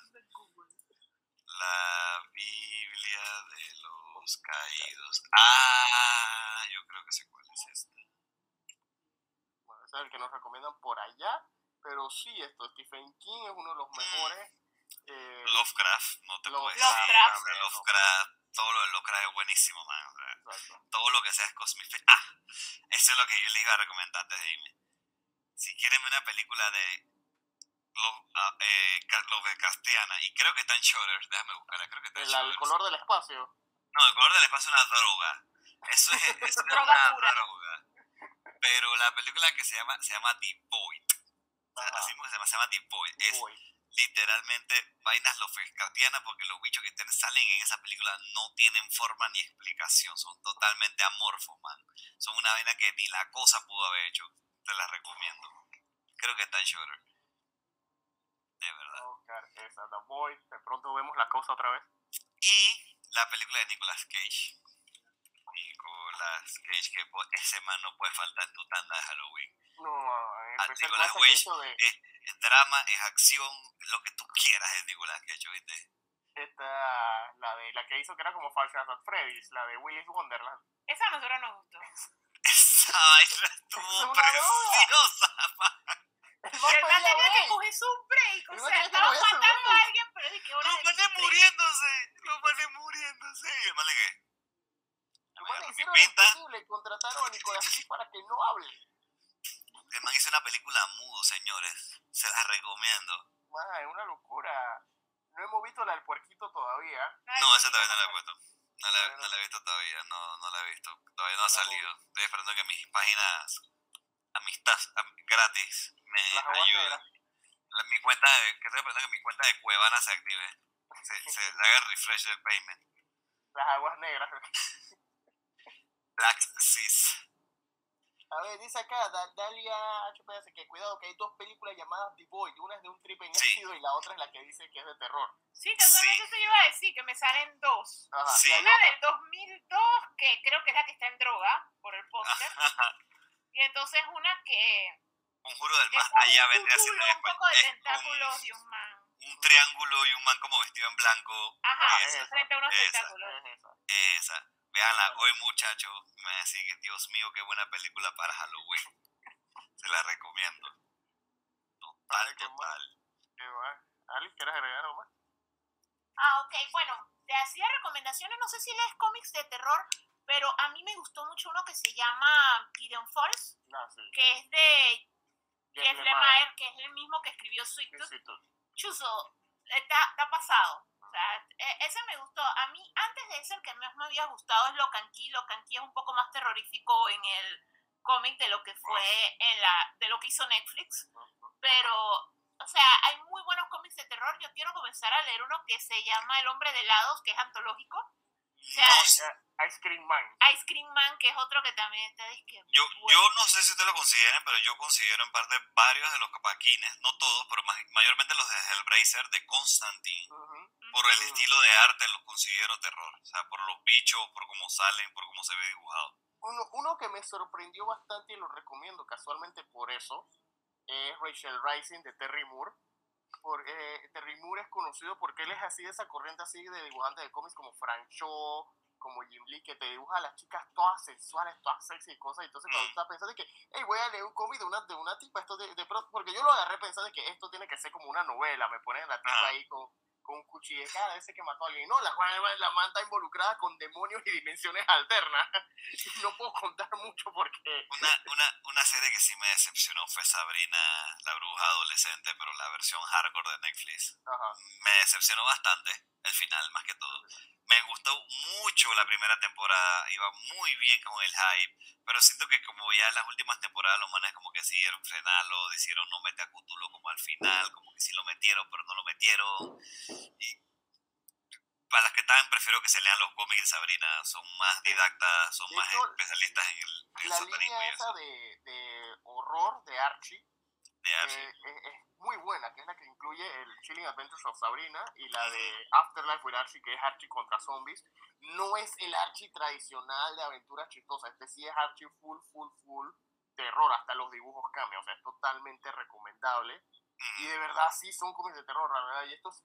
O sea, yo no soy que fan fan de Archie, lo he visto, lo, he cono- lo conozco, he visto lo su conozco serie y todo exactamente. eh, no, puedo, no puedo decir que no, no he sido expuesto a Archie de alguna manera, pero esa línea de terror, lo que hizo Roberto Aguirre Sicasa cuando agarró las riendas de la editorial de Archie y hacer proyectos como este, es de que, wow, la, señor, la, la votó porque usted no estaba trabajando aquí antes, ¿Qué, qué hizo todos estos años, señor? señor, porque, porque usted es el único que se ha atrevido a cambiar los dibujos de este pinche pelirrojo pecoso. ¿no? Exacto. No, o sea, no considero que sean historias, cuentos o cómics de terror, pero si se les quieren leer algo más como para que agarren amor más a lo que es el estilo vampiro y werewolf y que le agarren más amor, Vampire the Requiem, todos los libros que sean de crear personajes, de role playing game, besides las mismas historias de cómo los clanes, todos los, cada, cada clan se creó y cómo todo se hizo, me parece también súper, súper, súper chido que puedan leer para que puedan tener conocimiento de vampiros o por lo menos amplíen su conocimiento de vampiros y no todos sean vampiros que brillen, obviamente. Exacto. Exacto. Eh, bueno, por acá Daniel nos dice que hay un juego de celular llamado Choices que tiene una historia súper interactiva llamada Something is in the Woods. No sé si les interesa, de pronto vamos a anotar eso, Daniel, gracias. Y bueno, Sí, es que hay algunos jueguitos así de decisiones que son de horror. Yo jugué uno en Switch, pero que también está en PlayStation, que se llama Oxenfree, que era como jugar Stranger Things. ujú, Me dio tanta rabia porque por una decisión no me salió el final perfecto. Hay un, hay un, ¿qué películas buenas de terror hoy hay disponibles? Dice el señor Tony, HBO, Tony bueno, en HBO Prime. En HBO está Malignant ya, si no la has visto, que es bien loca. O sea, Ajá. hay gente que le encantó. o sea, hay gente- es una película de terror interesante, solo que, es que- solo que siento que James Wan quiso hacer muchos, muchos géneros en una sola cosa y le salió un guacho. Eh, No sé, no, yo, yo no pude tragarme esa película. Me pareció tan random. es, es Exacto, que súper random. O sea, yo creo que la gente no ha parado de hablar de Malignant porque Es tan random. es tan random, más que nada eso. De hecho, casualmente nosotros, nosotros habíamos visto el título de Daniel is in Real, y lo habíamos- pero no lo habíamos visto. Pero no la habíamos visto. La no vimos fue- fue porque nos dijeron que tú quieres ver Malignant bien hecho, ve De esta Daniel película. is in Real, exacto. De Daniel nos is in Real. cuando vimos Sí y nos recomendaron otra. Ajá, Les seca. recomiendo esta película que está en Netflix, se llama Ma. M-A. Ma- Ah, esa la vimos. esa la vimos. Belleza de película. Sí, esa y Mamá también fue la otra que vimos. Lo que no me gustó, mamá, fue el final. Ajá, Tengo sentimientos encontrados con el final, igual que Track Me to Hell. Tengo sentimientos encontrados con el final. Sí. Eh, Tony, de HBO, lo más que te voy a recomendar. De Prime no te recomiendo nada porque no tengo Prime. Y lo único que te recomendaría de Prime. Ay, mí, Brian tiene la de las viejitas en el bingo. Ajá, Bingo Hell. La vimos ayer, Bingo Hell. No sé es. interesante. Parece Nick Teens mezclado O con. sea, no sé Son de estas viejas que viven en un vecindario, una de ellas es mexicana, y entonces ellos siempre han estado viviendo ahí hace tiempo de Inga y todos los retirados juegan bingo, pues. y de pronto el bingo donde ellos van lo, lo, lo, lo absorbe un man que no se ve para nada siniestro a pesar de su sonrisa de oreja a oreja, y que está pro- el man está regalando premios, al, o sea, estos viejos van todos los días al bingo, y el día Y que para no van- ganarse como 20 dólares. El día Ajá. que no van, cierra su bingo y aparece un bingo que ofrece cientos de miles de dólares. Ajá, Pero puede que haya algo siniestro para no spoiler la película. Exactamente. Pero eh, está, está Voy a verla, voy a verla. Voy a verla porque me gustan esas películas así. No tengo nada que ver. Hoy en la noche no tengo nada que ver. Bingo Hell, así mismo se llama, Hell. Bingo Hell. La acabo de encontrar. Ajá. De También digo Killer Sofa porque él dice que Ay, no, Killer Sofa está horrible. Es que a mí me desastre. gustó Killer Sofa, man. la, o sea. la de la llanta asesina. Robert. Robert. Pero es que Robert es diferente. Robert tiene historia. La- todo, todo lo demás que sea el objeto, introduzca el nombre de objeto asesino. Eso tú sabes que es cine gallo y tal. Ey, pero los jeans asesinos estuvo pretty. Ajá, Slack estuvo el que estuvo cool. O sea, cuando el, estuvo jean, raro. cuando el jean ahorcaba a la gente, o sea. Eh, Tony, te recomiendo en HBO Prime. Lo más que vas, digo en HBO, digo HBO Prime. En HBO lo que más vas a conseguir es clásicos. The Shining, todas las de Evil Dead, eh, Todas las del conjuro. todas las del Conjuro, está 28 días después, 28 días Está antes. Corse, pero Corse es una cosa bien extraña. Corse es más, más comedia. Fue una Sí. película que fue una comedia que nadie que pensaba que iba a ser una comedia. Todo el mundo pensaba que iba a ser una película más seria. Puedes también... ay, no la puedes ver seria, trata de no verla seria, pero puedes ver The Blob, Blob, la original, exacto. exacto, o... Ay, cualquiera de ¿cómo las dos es buena. O Eh, The 13 Stuff. fantasmas también. 13 Trece Trece fantasmas. Ah, The. Stuff, la que era como un icing, esa también es buena. sí, 13 fantasmas la 13 fantasmas cuando Chaggy no era Chaggy. Ajá. Trece Era lo fantasmas también. Cuando. Chaggy daba para más que solo Chaggy. Cuando todavía no era Super Saiyajin Mode. Ajá. Esto, a ver. Eh, ¿Qué más te podemos recomendar? Bueno, está, bueno, en HBO Max tienen, no sé si la versión latina, pero la versión de Estados Unidos está tiene todo un catálogo de películas de terror de Hammer Films, de las viejas de esta de Christopher Lee cuando era Drácula. Que será de Joe Carpenter también. Ajá. Que Y será, Friki también está acá. sí, Porque Friki está en el americano. Y Ajá. Friki también Friki porque también es Friki. Friday, pero ca- con un slasher. O sea, es, es diferente. Exacto. Esto, de hecho, ahí está, en la, entre la lista de Hammer está una que siempre me han recomendado, que por lo menos para reírme, que es Drácula ha, se ha levantado de la tumba. Drácula has risen from the grave. Por favor, man, si te quieres reír con Leslie Nielsen es lo máximo. No, es- esa no es la de Lenny Nielsen, esta es la de. Christopher Lee. Ah, ok, ok, la que Esa era que no había presupuesto y Drácula no era, no se transformaba en vampiro, era Batman. El man trepaba a techos, corría por los techos de la, de la villa. Oscuridad, papá. Nada más, nada más era para ocultar la cara. Digo, eh, también para ver qué más. mm, hay una serie que a mí me encanta, que me la vi entera en HBO, que es que se llama de que Two Stories, Two Story Sentences, una cosa así. Mm. Ah, nosotros vimos como dos episodios Dos de esa, de esa. que, que son historias de terror de dos oraciones. Ajá. Súper lindo, man. O sea, si te quieres acostar a dormir, no quieres ver algo como muy largo, una película y algo que te dé miedo, viejo, perfecto. Si viste The Shining y te quieres meter unas 200 mil drogas más para que sean 25 mil veces más enredado, pues vete Doctor Sleep, Doctor Sleep también. Trick or Que- Treat también. Trick eh, ay, ¿cómo se llama? Jason Massacre también está Ah, toda. Jason Massacre también. Freddy, Freddy, la primera, Verde Eh, 13. también está las Critters, si te quieres reír también. Creeper, creo que la voy a ver también hoy. Creeper a mí me encantaba. Gremlin, Mm, si quieres ver algo más estético, más hermoso, más bonito, más llamativo, pues vete El Rito de Anthony Hopkins. Ah, sí, sí, sí. sí. Eso es pucha, como una poesía al exorcismo. la mejor manera de escribírtelo. Si quieres perder tu tiempo, puedes ver Resident Evil de la 1 a la 7. Lights Out es una película muy, Lights Out es tremenda. Lights película. Out es muy poco buena. conocida y es muy muy buena. buena, Muy muy, muy buena. La, la- como dijo Alicia al inicio, toda la saga de Final Destination, las cinco películas, eso es. Sí, eso es sangre con sangre, con sangre, con sangre. Tú no tienes que buscar el sentido, Tony, tú nada más tienes que disfrutar la gente ah, morir. Final Destination es. Y es una película que ha marcado generaciones, o sea, ya no hay. Todo el mundo, después de ver Final, Destin- Final Destination 2, todo el mundo se. Nadie quiere manejar detrás de un camión después de ver Final Destination 2, no importa lo que cargue el camión. Eh, Poltergeist, yo Poltergeist. siempre las voy a recomendar. Si te quieres reír, Lil Nicky, Ah, sí. a Lil Nicky si te quieres reír. Una película que a mí... ay, ¿dónde está esa película? Creo, creo que no está aquí, creo que está en... ah, Jane, Doe. Jane Doe, yo la recomiendo, pero ¿por qué no me sale la película? Nada más me sale aquí, movie. Jane Doe. No sé dónde la... No, sé dónde está. No, no creo que esté en HBO. Netflix, está en Netflix. Autopsia de Jane Doe. Creo que está en Netflix, déjame buscar rapidito. Sí, sí, con mi cuenta, con mi cuenta. No me sale, no está aquí.